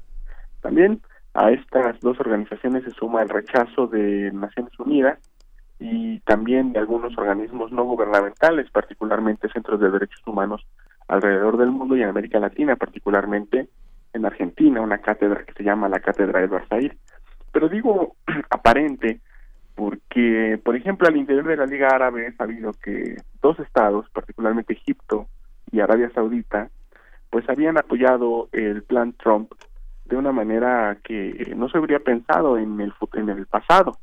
Es decir, eh, cuando veíamos este tipo de propuestas que se habían adoptado desde la época de los años 90, incluso recordando el presidente Barack Obama había ofrecido un arreglo similar a los palestinos, ofreciendo cuatro mil millones de dólares en su famoso plan de paz del año 2013, este, pues para hacer lo que él decía un Estado palestino con futuro. Incluso en aquella en aquella época nunca se había dado un eh, un apoyo por parte de los países árabes. Ahora sí vemos, por ejemplo, cómo a pesar de la declaración de la Liga Árabe, países como Egipto llaman, por ejemplo, a leer detenidamente el plan. Ese es como la, la, pues sí, el anuncio que hace eh, la parte egipcia. Eh, Arabia Saudita, por ejemplo, llama a eh, digamos, abraza los buenos oficios y las buenas intenciones, dicen ellos, de Donald Trump por querer la paz en Palestina. Y la verdad es que esto me deja un poco, eh, pues sí, pensativo por, la, por esta cuestión de que hay algunos países árabes que tienen sus propios intereses para pensar así esa parte del plan y no tiene que ver con Palestina tiene que ver con su propia seguridad y con sus propios intereses económicos de aquí a largo plazo, particularmente en un eh, en un eh, evento geopolítico, eh, en una etapa que la que estamos hoy, que es justamente su rivalidad con Irán. Y ahora con lo que sucedió en esta parte de las tensiones que tuvimos en los primeros días de enero, creo que algunos de esos países, particularmente Emiratos Árabes Unidos, Arabia Saudí y Egipto, han visto cómo Estados Unidos puede ser uno de sus pocos protectores ante una eventual eh, reemergencia de las tensiones con Irán. Eso me llevaría a pensar el porqué de estos de estos apoyos a, a Estados Unidos, con lo cual podemos decir que si bien la Liga Árabe hizo estos anuncios, la Conferencia Islámica hizo estos anuncios, hay ciertas divisiones al interior de los países más árabes más importantes de estas organizaciones claro, entonces lo que estamos viendo, digamos, es una articulación en torno eh, de aliados de Estados Unidos en, torno a los, eh, pues, a los intereses de estas propias naciones, no necesariamente eh, siendo mm, cabales frente a un a un plan de esta naturaleza, ¿no? Sí, creo que los palestinos, porque estas estas estos reuniones fueron convocadas por la parte palestina están haciendo bien las cosas en el sentido de hacer un, un, frente, un frente colectivo que hable por los árabes y por la mayoría de los países musulmanes a favor de Palestina y sobre todo el derecho de autodeterminación, que eso es lo que básicamente se está vulnerando con este acuerdo eh, o este famoso acuerdo del siglo. Y eh, me parece eh, que es un, un acierto interesante, pero también hay que decirlo, ¿no? varios analistas palestinos también han seguido la noticia y nos han dicho que efectivamente Mahmoud Abbas eh, no está haciendo todo lo necesario, todo lo que se podría hacer ahora para incluso ir más allá de una eh, simple eh, digamos, eh, de un simple rechazo del plan Trump. O sea, el rechazo me parece que está en, dentro de los ámbitos que esperábamos. De hecho, nosotros comentamos aquí que era muy probable que Naciones Unidas, que la Unión Europea rechazaran el plan, que fue algo que empezaron a hacer inmediatamente, sobre todo porque el plan pues viola el derecho internacional y no toma en cuenta la serie de declaraciones de Naciones Unidas con respecto a eh, el derecho de autodeterminación. Y esto era desde un punto de vista pues, superficial eh, esperado. Pero hay más que se puede hacer todavía no eh, por particularmente hablábamos del desmantelamiento de los acuerdos de Oslo. Eh. Palestina ahora ha anunciado que ah, rompe relaciones con Estados Unidos rompe cualquier tipo de comunicación con, con Israel y obviamente también pues eh, considera que está a punto de desmantelarse este famoso establishment de Oslo como le llaman. Eh, pero eh, también en el terreno lo que vimos nosotros después de estos anuncios fue que eh, Palestina, Mahmoud Abbas particularmente e Israel fortalecieron comunicación para evitar que grandes protestas a nivel popular eh, tuvieran enfrentamientos con soldados israelíes en el terreno de ciudades palestinas ocupadas. Eso eso fue lo que es lo que ha estado pasando en términos de, de terreno y muchos palestinos creen que la posición de Mahmoud Abbas debería ser incluso un poco más eh, fuerte en términos de efectivamente cortar cualquier tipo de relación, apoyar las manifestaciones palestinas que no nada más ocurren en Palestina, sino en varias partes a nivel internacional. Hubo protestas en Egipto, en Jordania, hubo manifestaciones también en varios países del norte de África, en Argelia, que es uno de los países con mayor apoyo para Palestina a nivel popular. Esto ocurrió y parece que hay palestinos que están criticando muchísimo a Mahmoud Abbas por no ir más allá de romper estos eh, acuerdos de Oslo y recomponer la estrategia de resistencia nacional, que eso es lo que verdaderamente necesitan los palestinos en estos momentos frente a la división de muchos ángulos políticos dentro de Palestina, entre seculares, y religiosos, de izquierda, más conservadores, entre los anarquistas, los, o sea, hay muchos ángulos que ahorita todos están coincidiendo en rechazar el plan Trump y además de rechazarlo, en ir hacia un debate público nacional que reenderece esta estrategia de resistencia palestina y que enseñe al mundo por una vez más eh, que Palestina no necesita un plan de negocios, sino necesita un Estado. Pero ¿quiénes son esos interlocutores de Mahmoud Abbas? Mm. Bueno, aquí aquí lo que necesitamos es que este tipo de este tipo de relaciones, este tipo de comunicación no es un tipo de comunicación pública. Eh, en este sentido, yo cito las palabras de un intelectual palestino que eh, escribió un artículo que se llama Al Jazeera, eh, perdón, que se, que se publicó en Al Jazeera, que se llama El plan Trump para Oriente Medio puede tener un lado positivo. Este autor se llama Tariq Dana, que es el que está pues un poco en el terreno tratando de reflexionar todas estas cosas y él es el que está pues esto está diciendo que hay una colaboración en, en términos de seguridad como en el pasado lo hubo entre la Autoridad Nacional Palestina y sus interlocutores israelíes. Obviamente no da nombres, obviamente no da detalles, pero en el terreno parece ser que el, pues sí, la labor de, de la Autoridad Nacional Palestina siempre ha sido evitar cualquier tipo de confrontación con las fuerzas de seguridad israelíes para evitar tener más detenidos, para evitar más problemas que puedan incluso eh, lastimar la gobernanza o la poca gobernanza que todavía tiene la ANP en Cisjordania. Claro, en esta ruta que también mencionabas, bueno, nos dices, eh, Mahmoud Abbas ha sido pues cuestionado por no eh, llevar a cabo acciones pues más contundentes, ¿no?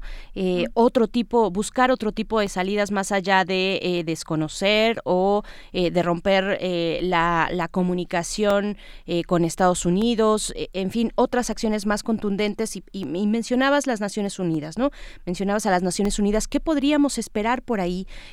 ¿Cuáles, eh, ¿Cuáles son, mm, quiénes serían los mediadores, sobre todo más que interlocutores, que era la pregunta de Miguel Ángel, los mediadores eh, que, que, pudieran surgir dentro de la comunidad de países para, eh, porque finalmente ese es un espacio que ha tenido Estados Unidos, ¿no? Eh, desde los acuerdos de, de Oslo, es Estados Unidos el que se ha posicionado ahí como mediador entre este conflicto, en este conflicto árabe-israelí, pero vemos que está completamente, y lo sabemos, completamente cargado hacia el lado de Israel eh, como un aliado, uno de sus aliados principales. ¿Quiénes podrían ocupar ese lugar? Estoy pensando, no sé, en lo que hizo, eh, es muy descabellado, pero es un ejemplo, eh, y no digo que vaya a funcionar aquí, pero lo que hizo Alemania con el tema de Turquía, por ejemplo. ¿no? Sí, en estos momentos me, me duele mucho decir que no hay un interlocutor, un intermediario con la legitimidad suficiente para llevar a buen puerto eh, algún tipo de, de negociación o de incluso no de negociación ya incluso de diálogo por decirlo de alguna forma entre la autoridad nacional palestina y los israelíes. Obviamente como dicen muy bien los dados están cargados hacia el lado israelí. Mm, en términos si hacemos un repaso los de las declaraciones de otros países que pudieran aprovechar la falta de legitimidad que tiene Estados Unidos para hacer esta labor de interlocución, podemos encontrar, por ejemplo, que Rusia se ha limitado a criticar el plan por violar el derecho internacional. En el caso de la Unión Europea como conjunto, ha tomado una posición muy parecida al de Naciones Unidas, instando a volver a la solución de los dos estados con las fronteras previas a 1967, lo cual es algo que muchos palestinos también eh, añoran por cuestiones de que la mayor parte de esa tierra pues ha sido eh, rapazmente pues eh, robada por Israel a paso, al, paso del tiempo. Entonces, eh, pasamos por la parte china que ahorita no se ha pronunciado en tanto tiene una emergencia sanitaria que como todos sabemos le está dando la vuelta al mundo, lo cual puede ser eh, en términos de potencia algo muy perjudicial a su reputación a nivel internacional. Entonces China ahorita en estos momentos está ocupada. O sea, al interior de las organizaciones que mencionamos hace un momento hay países que están jugando doble, como comentamos Egipto, Emiratos Árabes. Entonces nos cuesta trabajo encontrar desde el punto de vista estatal un actor con la legitimidad suficiente para llevar a buen puerto esto. Creo yo que la gran esperanza ante lo que Gideon Levy en estos días nombró la tercera Nakba, o sea, la tercera catástrofe, creo que la verdadera esperanza de esto está y siempre ha estado en la población y sociedad civil palestina. Creo que eh, la división entre generaciones, como lo comentamos alguna vez, entre los nuevos, los jóvenes y los palestinos de vieja guardia que siempre han querido un Estado, creo que estas divisiones empiezan un poco a erosionar en, en tanto ven que la humillación a la que ellos han estado constantemente, digamos, eh, experimentando en carne viva, ahora se hace mucho más explícita en la esfera pública transnacional y eh, en ese sentido se ven reflejados en este eh, en esa obligación de, de, seguir con la resistencia y con la el reclamo de sus derechos el derecho de retorno el derecho de autodeterminación el derecho a tener un estado y hablo no desde la solución de los estados. Seguimos manteniendo muchas personas que hemos seguido el conflicto, que hemos pisado la tierra palestina, hemos estado siguiendo el, la gran esperanza que es la consecución de un Estado democrático y secular. No, no estamos diciendo que es algo de un sueño, de, que está eh, en una utopía, en una eh, eh, esfera inalcanzable, no. Un Estado eh, democrático y secular ante lo que hay en el terreno es la única solución que se puede más o menos vislumbrar y es la única solución que podría tirar muros, que podría terminar con apartheid, que, que, podría terminar con un autoritarismo tremendo que hemos estado viviendo y sobre todo con algo muy importante que no hemos comentado y que es necesario mencionar, que es el carácter colonial de este tipo de plan y de este tipo de propuestas hechas por Trump y por Benjamin Netanyahu. No hay otra otra otra salida más que eh, en estos momentos y lo digo con mucha pues sí con mucha responsabilidad que la misma resistencia palestina no no no hay uh, un, un autor o un actor que en estos momentos pueda decir nosotros vamos a retomar el diálogo y, y no. Eh, lamentablemente la visión de paz con la que hemos estado trabajando el conflicto en Palestina e Israel tiene que ver con una visión muy reduccionista de la paz que, que ve a la cuestión económica como la punta de lanza para conseguir la paz. Pero yo les puedo decir que la paz sin justicia no es una paz genuina, porque miren, apenas el 2 de febrero pasado, al día de ayer, se conmemoró eh, un aniversario más de la firma de los acuerdos de, en los que México, eh, de, de Guadalupe Hidalgo, en los- en los que México perdió más de la mitad de su territorio. Y dicen que se consiguió la paz. ¿Sí me explico? Claro. Es decir, se firmó un acuerdo por en el que se consiguió la paz, pero México en esos momentos perdió la más de la mitad de su, de su tierra. Entonces, ¿cómo es posible que sigamos viendo la paz desde una visión tan reduccionista como la economicista cuando vemos que una serie de derechos se han estado vulnerando? Y ningún actor, ningún broker, ni Rusia, ni China, ni la Unión Europea, en estos momentos pueden, y yo creo que ni siquiera están interesados en hacer esa labor debido a los intereses tan fuertes que tienen con la comunidad sionista al interior y al exterior de sus países. Claro, doctor Moisés Garduño, eh, yo quisiera que en dos minutos nos pudieras compartir, bueno, ahora que está esta posibilidad de desmantelar los acuerdos de Oslo, en estos dos minutos eh, nos, nos compartas, bueno, cuál ha sido el saldo, cuál es el saldo de estos acuerdos. Eh, evidentemente, vaya, eh, sabemos lo que ha pasado en Palestina y cómo se han eh, comido y han avanzado en su propio territorio, eh, pero digamos de manera panorámica, ¿cuáles son los saldos de este acuerdo? Es terrible esto que en dos minutos lo podamos decir. Ya sé, sí, discúlpame. se caracterizó desde 1993 por re- reinstitucionalizar la ocupación militar israelí. Nunca se, se mm, reconoció a Palestina como un Estado, sino como un espejismo de Estado, que como una entidad que podría llegar a ser un Estado si se portaba bien. Altas tasas de desempleo, por ejemplo, 31%, por ejemplo, hoy en día de los palestinos en edad laboral no tiene trabajo. En Gaza el índice de desempleo es cerca de 60 por de 70%. La población que vive por debajo del umbral de la pobreza en toda Palestina del 93 a, a- al día de hoy roza más o menos el 35% y hay palestinos que trabajan en suelos israelíes creando casas de los asentamientos ilegales, incluso han construido partes del muro, la mano de obra palestina, porque no tienen dinero, no tienen trabajo y es la única forma de subsistir y llevar dinero a sus familias. Claro. Construyendo los asentamientos. Por ejemplo, las Naciones Unidas dijeron en, en, un- en un reporte hace unos eh, seis años que para el año 2020 Gaza iba a ser un territorio totalmente inhabitable y efectivamente eh, ahora igual Al Jazeera Árabe hizo un reportaje sobre Gaza, cómo están las condiciones, efectivamente no hay agua potable, no se deja pescar a los palestinos, la situación de la llegada, por ejemplo, de compañías refresqueras norteamericanas ha logrado que los palestinos de Gaza tomen más refrescos que agua, este, dependen de la ayuda internacional. Se creó, por ejemplo, de Oslo una red de donantes con muchísimos ángulos de corrupción, con lo cual mucha gente, tanto de Israel como de la Autoridad Nacional Palestina, se hicieron ricos de la noche a la mañana, mientras la población palestina seguía empobrecida por depender y por la mala distribución de estas ayudas internacionales.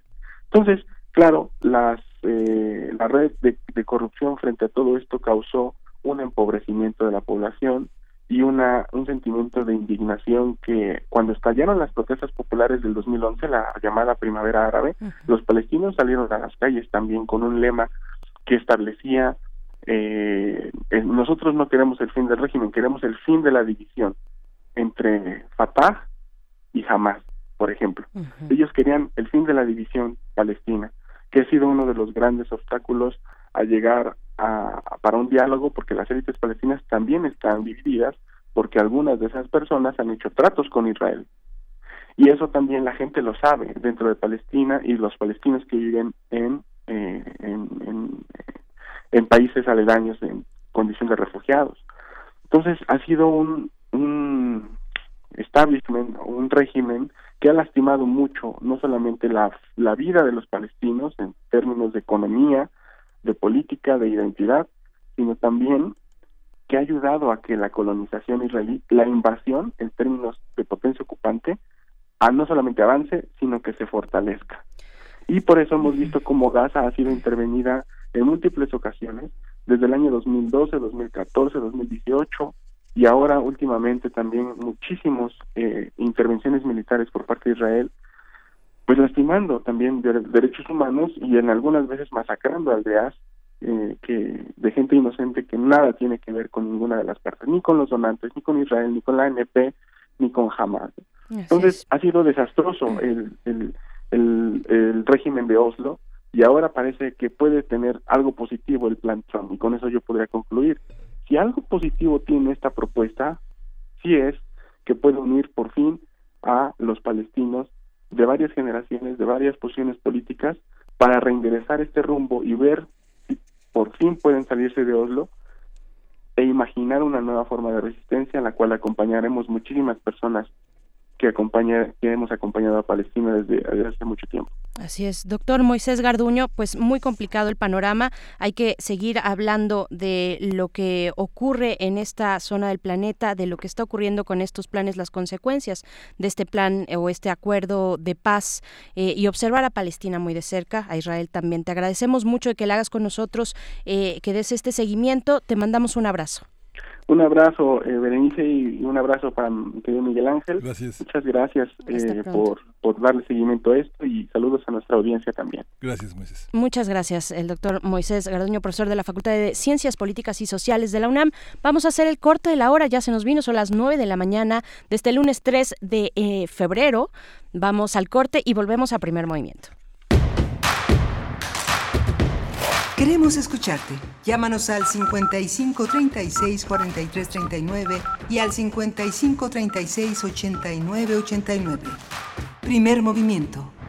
Hacemos comunidad. Maestro prevenido, vamos a grabar. Adelante. Soy Óscar de la Borbolla y quiero invitarlos a escuchar un nuevo programa, Las Esquinas del Azar. Óscar de la Borbolla. Sí, Juan, ¿qué estás? ¿Tú qué estás haciendo aquí? Pues Yo aquí trabajo. Juan, pues vengo a invitar a los radioescuchas de Radio UNAM a nuestro programa. ¿Nuestro? Es un espacio de diálogo para platicar de todo y en todos los lugares donde se puede platicar y a veces hasta donde no se puede o no se debe. Una producción de Radio UNAM y la Facultad de Estudios Superiores Agatlán. Las Esquinas del Azar.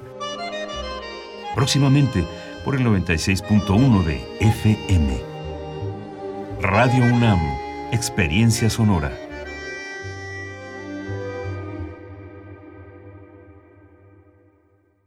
Mi INE está hecho de la certeza que las y los ciudadanos le damos a las elecciones. Mi INE está hecho de transparencia. La participación voluntaria de quienes vigilamos los procesos electorales nos da confianza a todas y todos. Si quieres hacer algo grande por la democracia, presenta tu solicitud para ser observador u observadora electoral en las oficinas del INE de tu localidad y participa en las elecciones de Coahuila e Hidalgo. Infórmate en INE.mx. Porque mi país me importa, seré observadora electoral en las elecciones de este 7 de junio. Contamos todas, contamos todos. INE.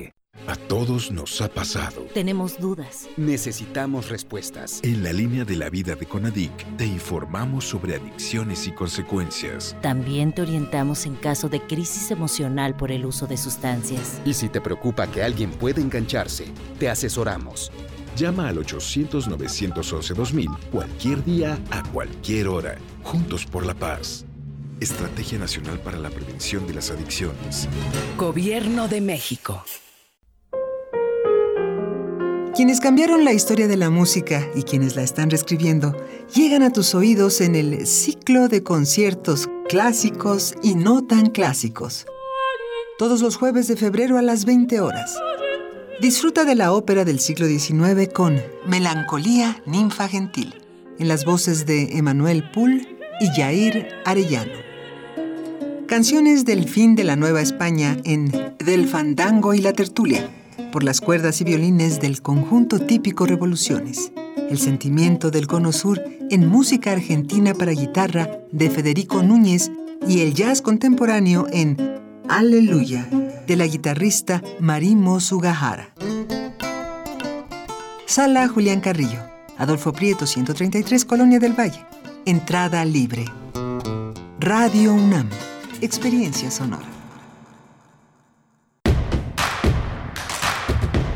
Encuentra la música de primer movimiento día a día en el Spotify de Radio UNAM y agréganos a tus favoritos.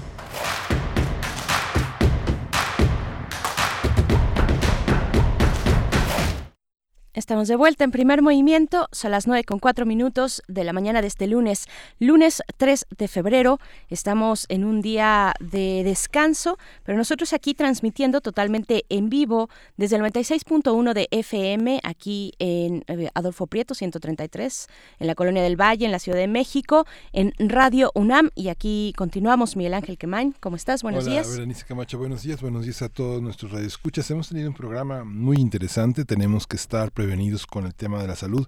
Descargue, eh, bueno, me escuche el podcast de, de Samuel Ponce de León, que es eh, nuestro representante en la universidad de todas estas eh, situaciones, análisis eh, frente a cualquier vicisitud que tenga que ver con la salud. Y acabamos de pasar una una intervención de Moisés Garduño verdaderamente interesante. Usted puede conseguir el plan eh, de el plan de paz, como lo llaman los eh, Donald Trump, eh, para los estados para incrementar la formas, las formas de vida en paz de los eh, eh, palestinos y los israelíes. Y bueno son 181 páginas que son muy interesantes para quien conozca esos territorios quien vea los anexos los mapas pues es muy doloroso ver cómo se hace a un lado al pueblo palestino que como decía Moisés Garduño pues ya está tomando cartas en el asunto frente a una situación que tiene que resolverse eh, en paz pero no con la paz de Trump ¿no? Así es, así es. Pues bueno, eh, seguiremos, seguiremos en este camino, dando seguimiento, pues, a esta conversación sobre lo que ocurre en Medio Oriente, no solamente con Palestina, lo que ocurre, eh, por supuesto, con con Irán, lo que está ocurriendo en distintos puntos de esa región del mundo. Y pues bueno, estamos en esta tercera hora, iniciando esta tercera hora de este día de descanso. Hace un momento vuelvo al tema nada más para decir, ya sé que no es por el día de la bandera. Mi cabeza lo sabía, mi boca dijo otra cosa y, y aquí muchos radioescuchas que están muy atentos y les agradecemos mucho, ¿verdad? Esa atención y además no solo la atención, sino el tiempo que dedican de escribir un tweet o un mensaje en nuestras redes sociales o de llamar a nuestra cabina y decir, a ver, su conductora dijo que eh, el asueto era, bueno, el, el día de descanso, eh, sí, el asueto era por el día de la bandera y no de la constitución, ya lo sabía, fue un lapsus. Y les pido disculpas. En realidad, en realidad es la nueva estrategia de mercadotecnia que estamos siguiendo en Radio UNAM para despertar a los radioescuchas Así que es. todavía estén todavía un poco adormilados, que pongan atención más en los contenidos y participen, porque este es su espacio, lo hacen ustedes. Y gracias, gracias por esta, por esta intervención. Sí, así es. Estamos tomando nota. ¿eh? Esto efectivamente es toda una estrategia para ver qué tanto, cuál es el nivel de atención que tiene la audiencia de primer movimiento. Estamos tomando nota. Ya salieron varios tweets, entonces eh, efectivamente, este, pues están ahí atentos a la escucha, aunque sea un día de descanso después de haber eh, pues probado una buena selección de tamales, de tamalitos después del Día de la Candelaria el 2 de febrero, pues ojalá lo hayan disfrutado mucho y que sigan disfrutando este fin de semana, eh, este puente. Y pues bueno, vamos a tener una mesa interesante sobre algo que se había anunciado para el sábado, primero de febrero pasado, para hace tres días, esta propuesta en materia de procuración e impartición de justicia eh, que finalmente se pospuso, Miguel Ángel, Sí. pero vamos a, que eso ya es un signo en sí mismo, ¿no? Ya van eh, dos ocasiones que se pon- pospone la entrega de este material, se filtraron por ahí eh, documentos, se filtraron documentos, estuvieron eh, eh, corriendo pues en las manos de distintos analistas, especialistas en el tema, y se ha generado toda una expectativa y todo un debate importante sobre este tema de procuración de justicia en nuestro país. Vamos a tener una mesa y estaremos conversando con Gabriela Ortiz, quien es abogada, especialista en sistema penal, y también con Edgar Cortés, defensor de derechos humanos, eh, investigador del Instituto Mexicano de Derechos Humanos y Democracia, para abordar precisamente este tema. Y pues bueno, antes de eso, les seguimos invitando a nuestras redes sociales, a que hagamos comunidad, a que compartamos, a que hagamos comentarios, por supuesto, sobre estos y otros temas, arroba PMovimiento en Twitter, Primer Movimiento, UNAM en Facebook, y si no hay otra cosa que decir, nos vamos con la poesía necesaria. Vamos. Primer movimiento. Hacemos comunidad. Es hora de poesía necesaria. Bien, pues la selección para esta mañana es de una poesía, una poesía serena, una poesía tranquila, por supuesto bella, como es la buena poesía. Es eh, el caso de Walt Whitman, quien es, bueno, el, gran poeta norteamericano. Él nació en 1819 eh, y pues ha significado un antes y un después en, la, en las letras, eh, en la poesía norteamericana. Eh, y pues bueno, uno de sus temas centrales, lo sabemos, es la naturaleza. La naturaleza es uno de esos ejes temáticos y que guían la reflexión poética de Walt Whitman. Vamos a escuchar el poema Una hoja de hierba y en la música también algo muy tranquilo, eh, algo como para este día de descanso. Eh, se trata de Chico Buarque. La canción es Asentamento, lo que vamos a escuchar, pero antes Walt Whitman con Una hoja de hierba es el poema para esta mañana. Una hoja de hierba. Creo que una hoja de hierba no es menos que el día de trabajo de las estrellas y que una hormiga es perfecta y un grano de arena y el huevo del régulo son igualmente perfectos y que la rana es una obra maestra digna de señalados y que la zarzamora podría adornar los salones del paraíso y que la articulación más pequeña de mi mano avergüenza a las máquinas y que la vaca que pasta con su cabeza gacha supera todas las estatuas y que un ratón es milagro suficiente como para hacer dudar a seis trillones de infieles. Descubro que en mí se incorporaron el neis y el carbón, el musgo de largos filamentos, frutas, granos y raíces, que estoy estucado totalmente con los cuadrúpedos y los pájaros, que hubo motivos para lo que he dejado allá lejos y que puedo hacerlo volver atrás y hacia mí cuando quiera. Es vano acelerar la vergüenza, es vano que las plutónicas rocas se me envíen su calor al acercarme, es vano que el mastodonte se retrase y se oculte detrás del polvo de sus huesos. Es vano que se alejen los objetos muchas leguas y asuman formas multitudinales. Es vano que el océo esculpa calaveras y se oculten en ellas los monstruos marinos. Es vano que el aguilucho use de morada el cielo. Es vano que la serpiente se deslice entre lianas y troncos. Es vano que el reno huya, refugiándose en lo recóndito del bosque. Es vano que las morsas se dirijan al norte, al labrador. Yo le sigo veloz, velozmente, yo asciendo hasta el nido en la fisura del peñasco. Quando eu morrer, que me enterre na beira do chapadão, contente com minha terra, cansado de tanta guerra, crescido de coração.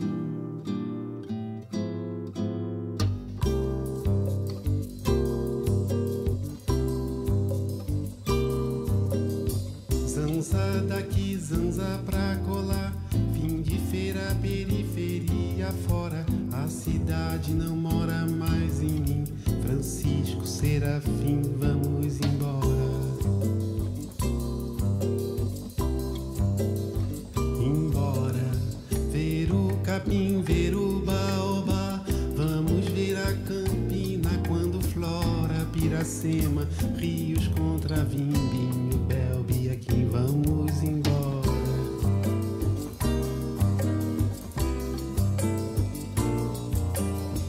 Quando eu morrer cansado de guerra,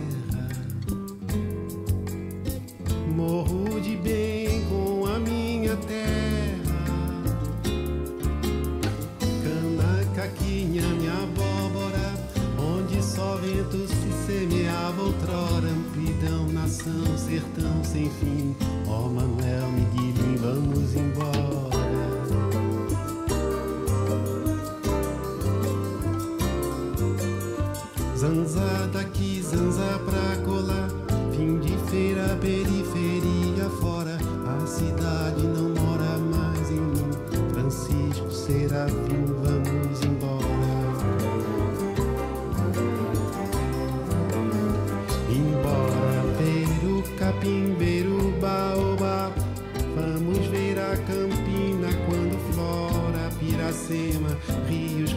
vinho, bebe aqui, vamos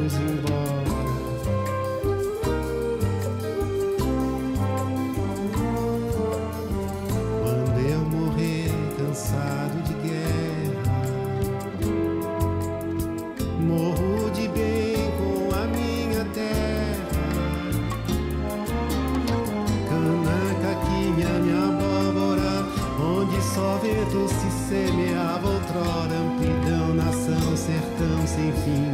Ó Manuel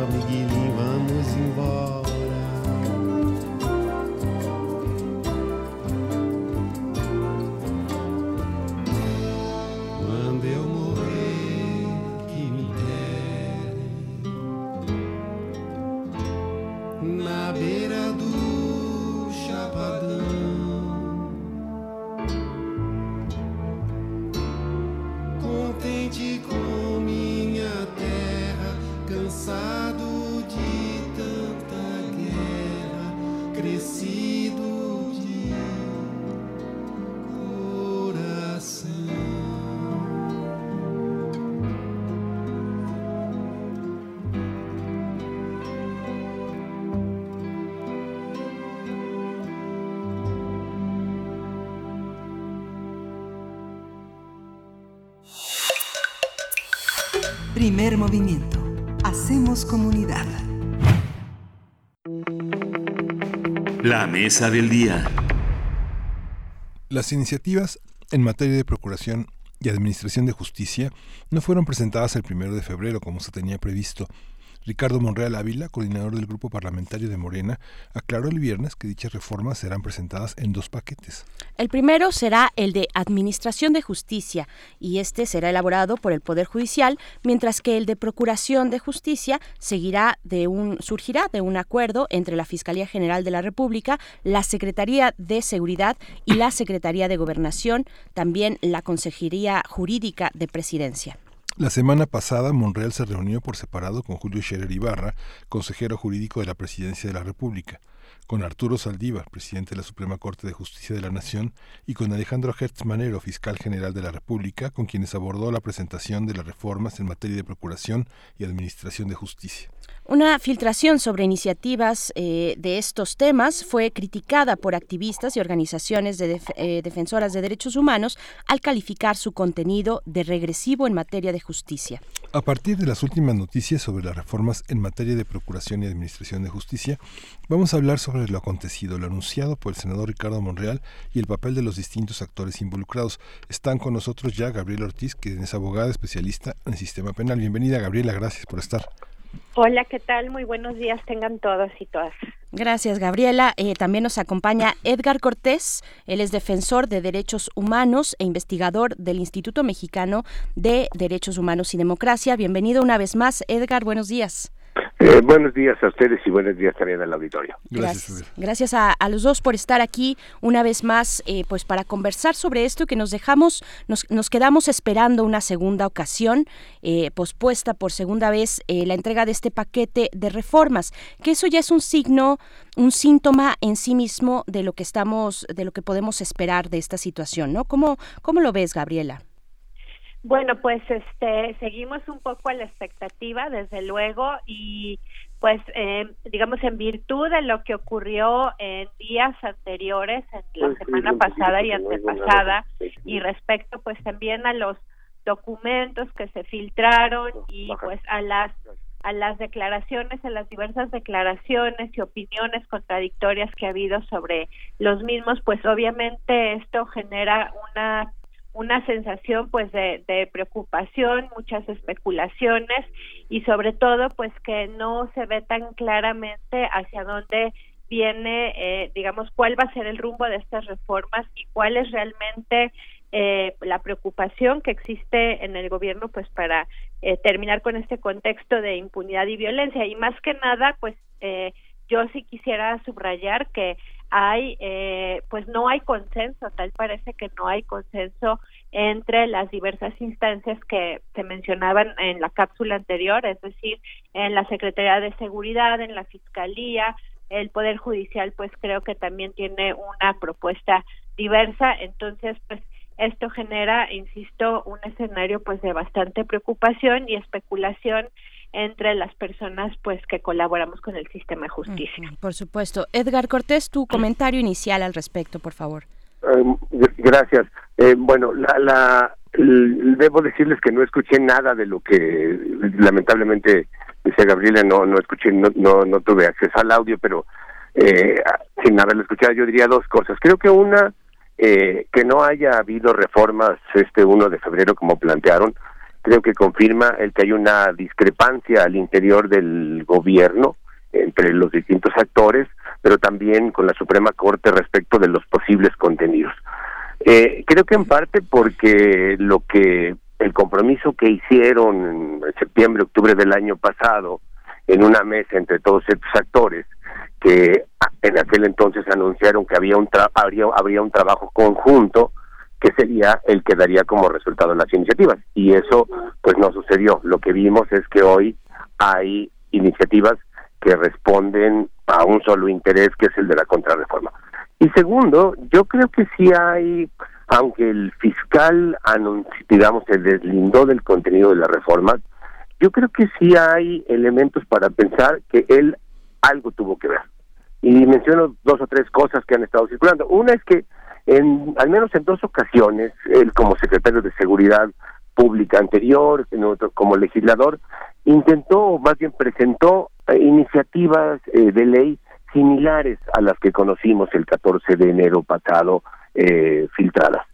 Y dos, eh, eh, él desde que llegó a la fiscalía se sabe que tiene un equipo de abogados, abogadas trabajando para estas reformas, las cuales había anunciado ya previamente. Entonces, eh, asumiendo que él dice que no son, pero creo que sí reflejan eh, en buena medida las expectativas y lo que él quisiera, que es básicamente una contrarreforma, regresarnos 20 o 30 años atrás, otra vez darle muchísimas facultades al Ministerio Público bajo la idea de que eso lo va a hacer eficiente, eh, acusar a que el problema de la justicia eh, actual es el resultado de las deficiencias y de la mala implementación del sistema penal acusatorio, de lo cual ya se ha discutido. En realidad tenemos muchísimo tiempo eh, metidos en esta crisis eh, de, sistema de justicia desde hace mucho tiempo y en realidad lo que hemos logrado con el sistema penal acusatorio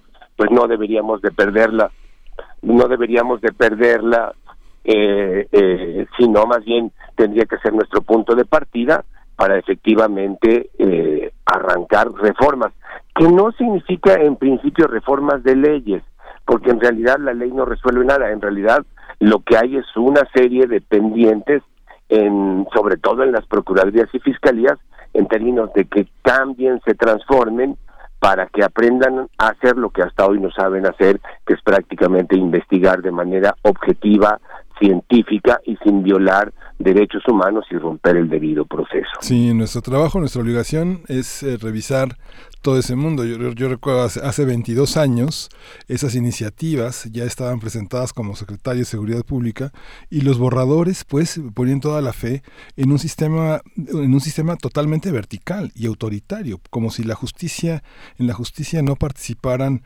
eh, muchos actores de la sociedad civil que han contribuido a democratizar el ambiente político en los últimos 20 años, eh, la desaparición forzada, los feminicidios, el, poner el acento en el tema de la, la pornografía y el tráfico infantil, el, te- el tema de los adolescentes. Pareciera que es un México que no existe en los borradores de- del, del fiscal, pareciera eso, ¿verdad? Este, eh, se, lo, se lo comento a los dos, ¿qué piensan? Gabriela. Mm, Bueno, sí, desde luego esto pues sí lo teníamos ya, eh, como bien comenta Edgar y, y, este Miguel Ángel, estábamos eh, viendo que está replicando una propuesta, una manera de entender la justicia, pues que ya no no es ni no es novedosa ni está adecuada a estos tiempos y que ya eh, hace más de un par de décadas él venía promoviendo este desde la pues Secretaría de Seguridad, ¿no? Y lo que es muy preocupante es que eh, en, pues en las declaraciones respecto concretamente al fiscal general es que en sus declaraciones y desde que es fiscal autónomo desde hace poco más, desde hace un año prácticamente, eh, no eh, no ha adoptado el, el, el sistema acusatorio, no no parece no estar muy de acuerdo con las lógicas y los procedimientos que establecen el sistema eh, acusatorio y pues como por ahí también ya casi se convirtió en un hashtag, ¿no? Que lo que queríamos era un fiscal que trabajara y que investigara y no un fiscal que legislara.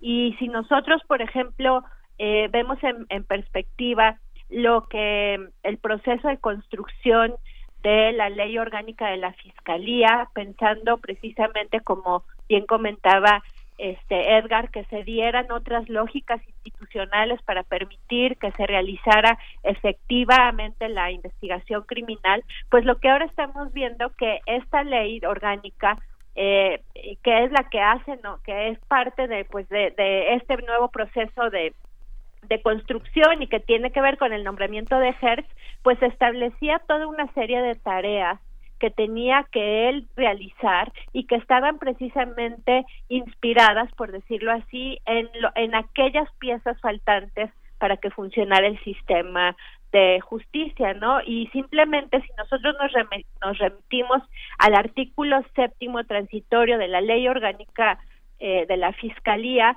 vemos como toda una serie de obligaciones que no son poco relevantes para iniciar y para poner las bases, para establecer las bases hacia esta transición. En este, en este artículo se hablaba pues de toda una serie de tareas de las cuales hoy a, a, prácticamente un año de distancia deberíamos nosotros de ver por lo menos resultados mínimos de un año arduo de trabajo.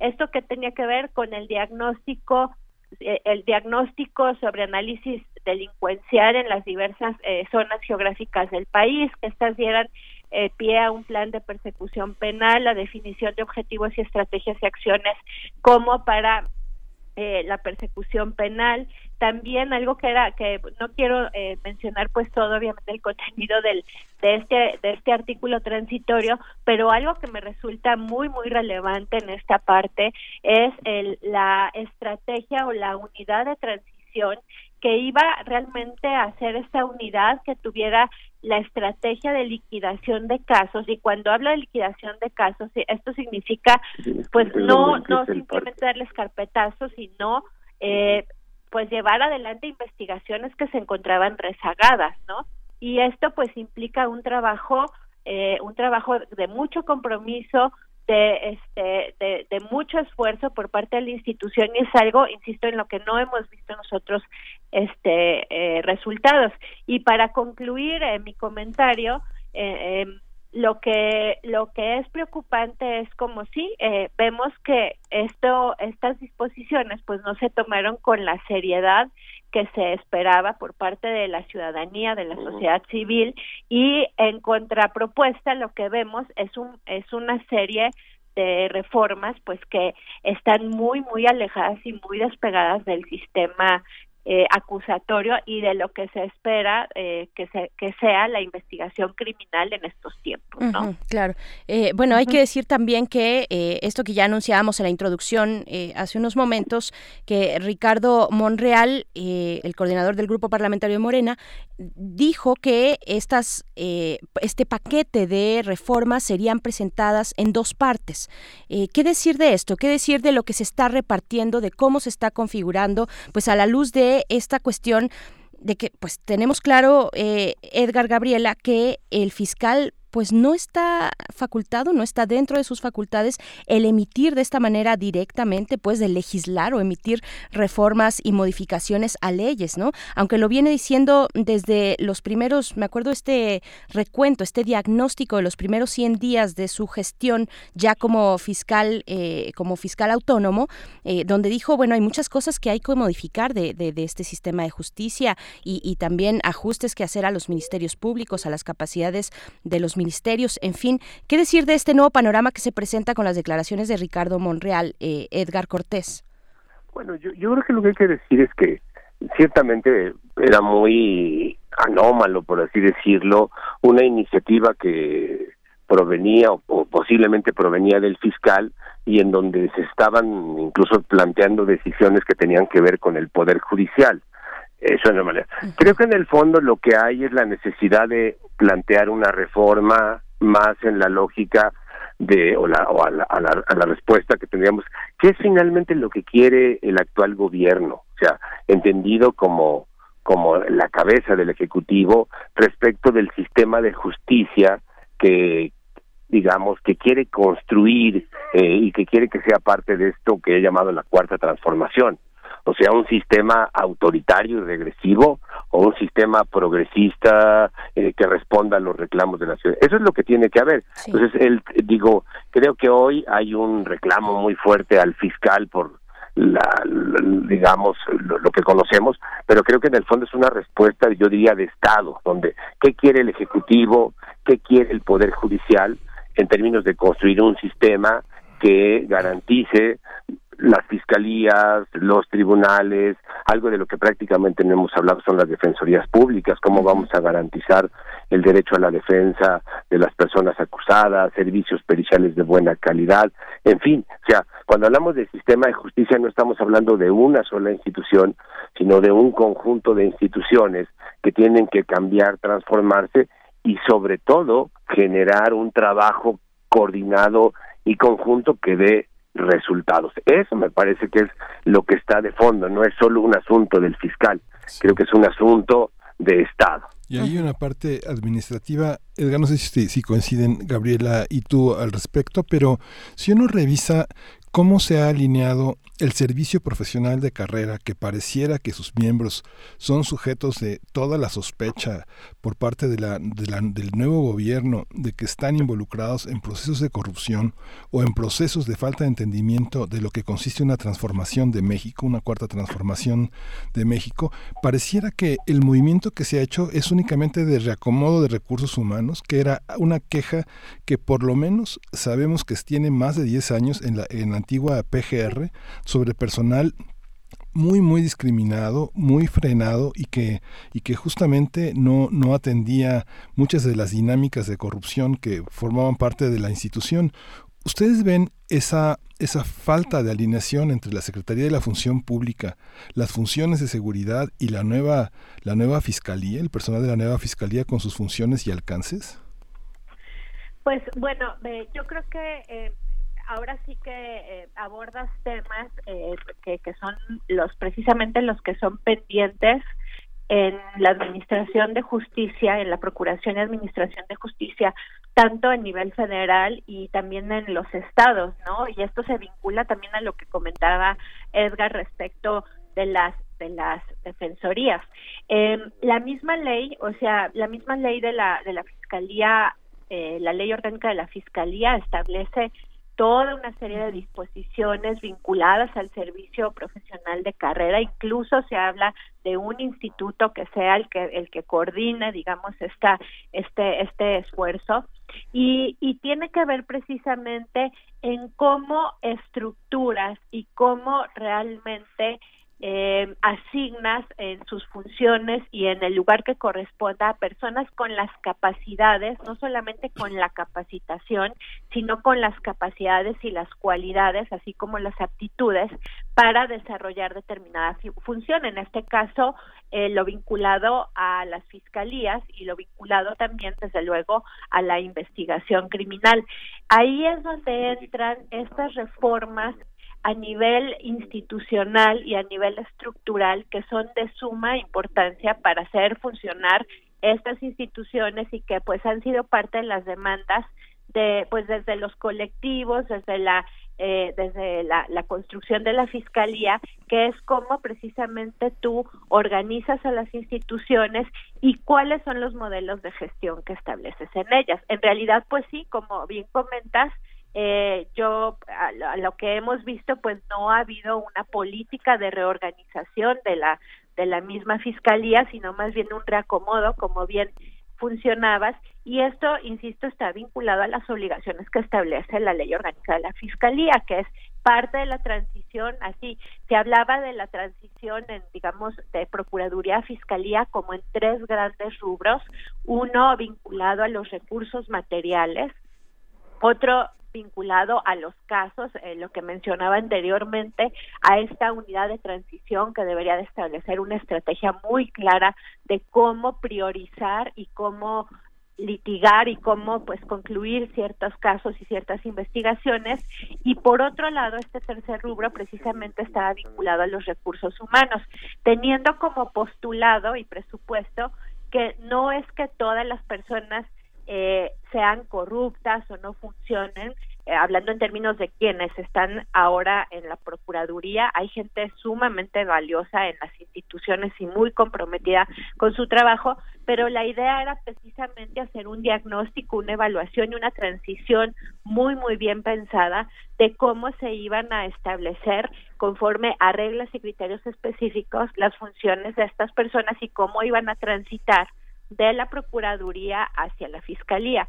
Y eh, pues, insisto, no es lo que hemos visto y pues este sí es, es uno de los tantos temas pendientes para, para que, que consideramos que pueden pues promover un mejor funcionamiento dentro de las instituciones. Esto eh, vinculado al plan de persecución penal, eh, vinculado a modelos de gestión diferentes y también vinculados a modelos de investigación distintos.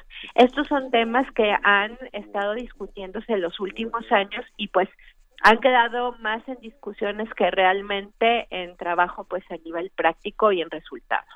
Podemos podemos decir eh, que estas, digamos, estas intenciones de reformas que se asoman tanto en las declaraciones del fiscal, tanto en esta filtración, en fin, en distintos momentos que podríamos y que ustedes ya han repasado, pues aquí, eh, que ya nos han comentado, están dirigidos sobre todo a modificar tal vez el proceso, déjenme ver si lo entiendo, el proceso de procuración e impartición y no los procesos administrativos y más internos de las lógicas internas de las procuradurías eh, y de también el, poder el poder judicial.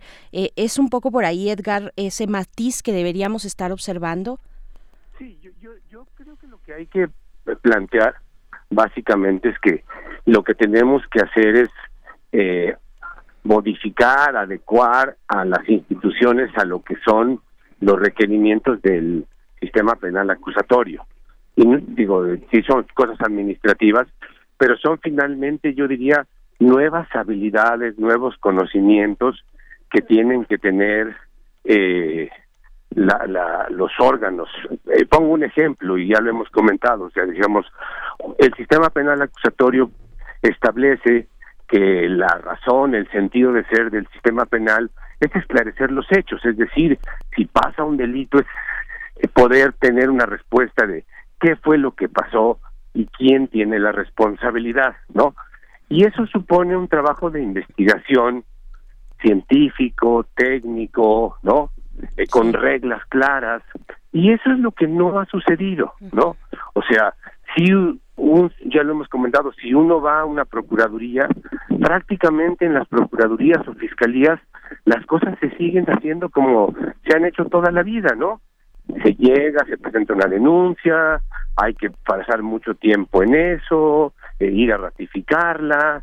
¿Y qué es lo que va a suceder? Pues que un Ministerio Público va a girar oficios, pero no hay un plan de investigación, no hay una teoría de qué cosa estamos investigando eh, cómo lo vamos a hacer, en fin, eso digo, en un ejemplo muy simple, eso es lo que se necesita, o sea, una reorganización, un rediseño de la institución, que sí es organizarla de otra manera, pero sobre todo para generar eh, maneras distintas, radicalmente distintas, de hacer el trabajo por parte de las procuradurías o fiscalías, ¿no?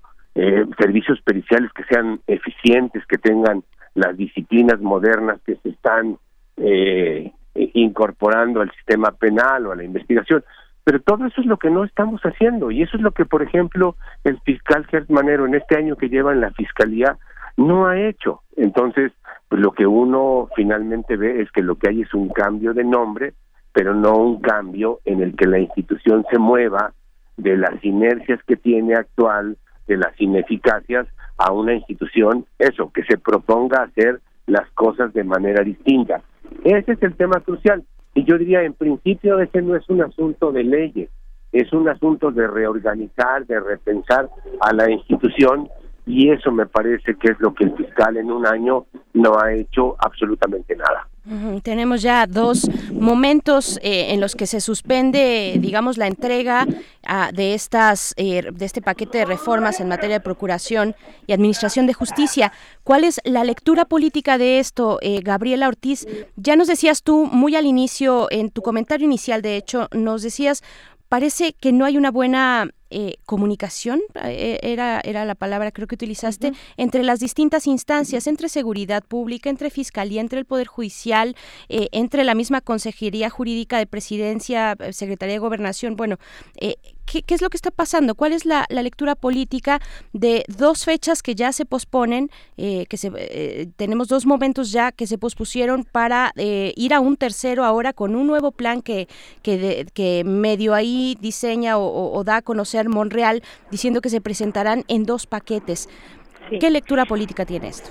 Pues mira, yo creo que eh, el primer referente como para entender esto es lo ocurrido entre el 14 y 15 de, de- de enero pasados, que pues fue la filtración de documentos y la posterior presentación, no presentación, ¿no? De, de las de las iniciativas en el Senado de la de la República. Eh, eh, tal parece que cada, digamos, cada se- secretaría y cada actor, por decirlo de alguna manera, tiene una expectativa y perspectiva más que nada, así como propuesta diversa para pues abonar a la mejora en el sistema de justicia. Eh, de Hertz, y no quisiera replicar el comentario que hacía eh, Edgar, pero pues tal parece que sí es, es la autoría por por por hay muchas hay muchas evidencias que nos hacen inferir que pues que él es el autor de ese de ese paquete de reformas filtrado eh, pues con una perspectiva pues digamos en términos muy generales eh, muy inquisitiva del sistema de justicia y regresiva no lo que se ha dejado ver eh, respecto a, a al Poder Judicial Federal y concretamente pues a- eh, eh, en lo que ocurre en el tema de, de jueces, ministros, magistrados, pues creo que el, el, el ministro presidente Arturo Saldívar tiene propuestas específicas y propuestas vinculadas a, a este poder, ¿no? Sí. Eh, tiene que ver con corrupción, tiene que ver con cómo evitar la corrupción, el nepotismo y algunas malas prácticas que se dan al interior del poder judicial, que es algo pues totalmente, digamos, eh, eh, es, es una página diversa a lo que a los planteamientos de- del fiscal, ¿no? Y es un proyecto pues propio del poder judicial. Y en un tercer escenario, eh, lo que pues he logrado identificar es lo que eh, está las preocupaciones que vienen y propuestas desde la Secretaría de Seguridad con, con Durazo y aquí está aquí vemos eh, propuestas más bien vinculadas a la justicia cívica a cómo generar estrategias e instancias de gestión de conflictividad, ¿no? Como se les llama a nivel comunitario, a nivel día a día, lo que también en algún momento se hablaba de, de que- o se identificaba con, con la justicia cotidiana, ¿no? De cómo realmente gestionar las faltas administrativas y por otro lado también la- las propuestas que se dejan ver desde la Secretaría de Seguridad Pública tienen que ver con el fortalecimiento de las policías municipales. Entonces creo que son diversas eh, diversos niveles y diversas áreas, diversas áreas y diversas perspectivas las que se están dejando ver y esto pues involucra la falta de, de, con- de consenso quizá y la falta de una propuesta eh, pues eh, que tenga una sola voz, ¿no? Que sea que sea conjunta. Eh, lo que yo eh, quisiera eh, decir al respecto es que, a ver, la, la ley, cuando se cambia la ley, se cambia la ley y punto. Y si necesitamos cambiar prácticas, no tenemos que cambiar leyes, tenemos que cambiar prácticas. Entonces, eh, yo no niego que quizás sí sean necesarios ajustes, eh, ajustes en algunas leyes. Eh, particularmente creo que el tema de justicia cívica es fundamental, el tema del fortalecimiento de las policías, el tema del fortalecimiento de la investigación criminal y algo sí podría podríamos decir que se requieren algunos pequeños reajustes pero no modificar el proceso penal y no modificar una de las grandes conquistas que tuvimos a través de la tra- de la reforma constitucional de 2008 que ha sido la de tener audiencias públicas y tener un sistema acusatorio y adversarial, ¿no? Creo que sacrificando esto no vamos a lograr absolutamente nada. Entonces, sí este pues sí me gustaría ver que las que, que las autoridades y las personas responsables de de la generación de estas iniciativas pues tuvieran como muchísima conciencia y entendimiento respecto a que insisto cambiando las leyes pues solamente se van a cambiar las leyes ni las prácticas ni las estructuras ni mucho menos las formas de organización. Sí, y es que pasamos de una discusión sobre el fiscal carnal, el fiscal a modo, la falta de autonomía, a un tema que tiene que ver con una alineación de las fiscalías en los estados, donde pareciera que la, la, visión de justicia que ha propuesto el presidente y la, el programa de seguridad parecieran que son una misma cosa y lo que genera una fiscalía son visiones de permanencia, de universalidad y de respeto a las conquistas sociales y no la inmediatez que los planes de seguridad i- implementan y que son circunstanciales, como hemos visto que se ha movido la violencia a lo largo de este año de, la, de, gobierno, que ha sido en algunos territorios imprevisible, en otros eh, consecuencia del guachicoleo y en algunos otros de reacomodos de organizaciones criminales, ¿no? claro Claro, Edgar, eh, pues un comentario de, de cierre, eh, pues lo que podemos también esperar, eh, que finalmente eso es lo que haremos, esperar a que eh, pues se pongan de acuerdo y empiecen a, trabajar al respecto, esperando convocar también a sociedad civil, a especialistas que han- no han quitado el dedo eh, del renglón en cuestiones de procuración y de estas reformas, ¿no? Pues mira, yo, yo lo que creo que tenemos que esperar, pero además yo creo que sobre todo exigirle al gobierno, es que en esa que ellos han llamado su estrategia de seguridad, eh, no solo esté lo que tiene que ver con la Guardia Nacional, no solo los programas sociales eh, eh, que dan una serie de apoyos económicos directos a, la- a algunos grupos de población, no solo el combate a la corrupción, pues digamos más solo administrativos. Creo que hay que incorporar claramente esta parte de procuración de justicia, o sea, a volver y cambiar, adecuar a las instituciones, a las fiscalías y procuradurías eh, para eh, darles realmente obligarlas a que hagan eh, investigación que vaya dando resultados, determine responsabilidades y sanciones. Pero lo segundo es que eh, haya una visión, diríamos, que no tienda tanto al centralismo, sino a la responsabilidad también de los estados. Hay una necesidad de reformar y fortalecer las policías locales si queremos construir se- se- seguridad desde lo local, pero también el tema de las fiscalías locales, o sea, de las que están en los estados que tienen que atender y resolver el 94% de los delitos que se cometen en el país. Y si uno ve, y hay varias evaluaciones, pues prácticamente las procuradurías o fiscalías de los estados pues ha sido un medio cambio de nombre, no ha habido cambios, pero tampoco ha habido inversión, hay que ser también muy claros. Creo que en este paquete lo que tiene que haber es recursos para estos procesos. Construir una nueva institución, darle nuevos rumbos, supone invertirle. Si no hay inversión vigilada, controlada para que no haya corrupción, pues va, lo que vamos a tener son buenos discursos, buenos deseos. Yo creo que el país le urge un nuevo sistema de justicia. Hay que partir de lo que hemos logrado, de lo que hemos avanzado, llenar los huecos, eso no hay duda, pero para eso se necesita una idea clara de a dónde queremos ir y cómo queremos organizar las cosas, pero también en invertir recursos públicos para que eso suceda. Así es, pues agradecemos a los dos, eh, Gabriela Ortiz, abogada especialista en sistema penal, muchas gracias. Gracias, al contrario, gracias a ustedes por este espacio de interés en pues, difundir y, y reflexionar sobre este tan, tan relevante tema. Muchísimas gracias, Gabriela Ortiz. Un abrazo. Edgar Cortés, defensor de derechos humanos, investigador del Instituto Mexicano de Derechos Humanos y Democracia. Muchas gracias una vez más. Gracias a ustedes y que tengan buen día. Hasta pronto, muy buen día. Pues bueno, ahí están estos temas. Un tema muy, muy complejo, muy complejo, como ya lo decían los dos eh, eh, participantes en esta mesa, eh, de muchos niveles, de una gran complejidad, donde son muchos actores los involucrados y donde hay mucho de por medio también, mucho que proteger, mucho que cuidar, que estar atentos, atentas. Así es que bueno, nosotros en este espacio daremos el seguimiento necesario a los temas de seguridad, de justicia, perdón, de justicia en este caso. Vamos a, vamos con música. Esto es de Yorka, la canción que vamos a escuchar se titula Cae y volvemos, son las 9 con 49 minutos de la mañana.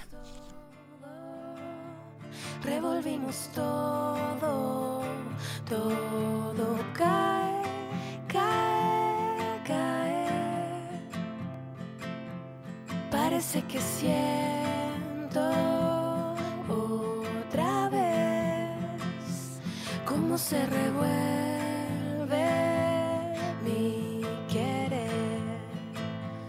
Se me inquieta todo, desordena todo,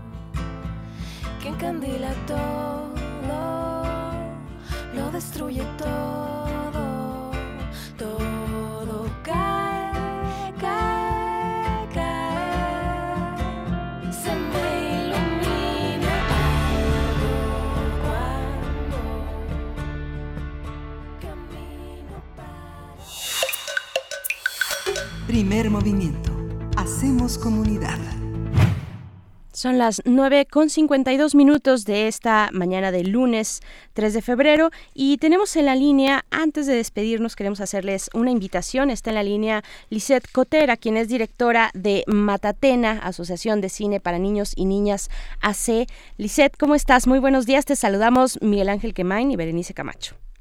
¿Qué tal, Miguel Ángel? ¿Qué tal, Berenice? Muchas gracias. Buen día. Gracias, Lisette. Buen día. Pues con mucho mucho gusto de hablar de la Matatena, que es muy entrañable para, para muchos de nosotros, de nuestros radioescuchas, en fin. Y tienen un taller de animación en plastilina, cuadro por cuadro. Cuéntanos, por favor, de, de este taller, eh, de los detalles que quieras, eh, pues para invitarnos, ¿no? Sí, claro. eh, con mucho gusto les comparto la información y los invitamos a, a los radioescuchas que estén muy atentos. Iniciamos el próximo 8 de febrero el taller de animación cuadro por cuadro. Es un taller que dura ocho sábados consecutivos y que la intención es que nos reunamos con niños y niños entre los 6 a los 12, 13 años, están cordialmente invitados. Es un taller que la intención es poderlos introducir al mundo del cine, al mundo de la animación.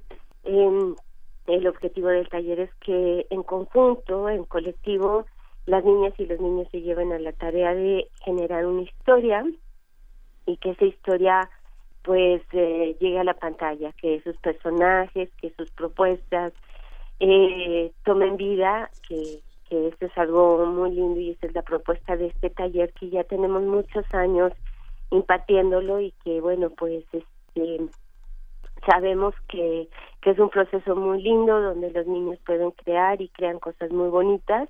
Entonces el taller eh, es este taller de animación cuadro por cuadro.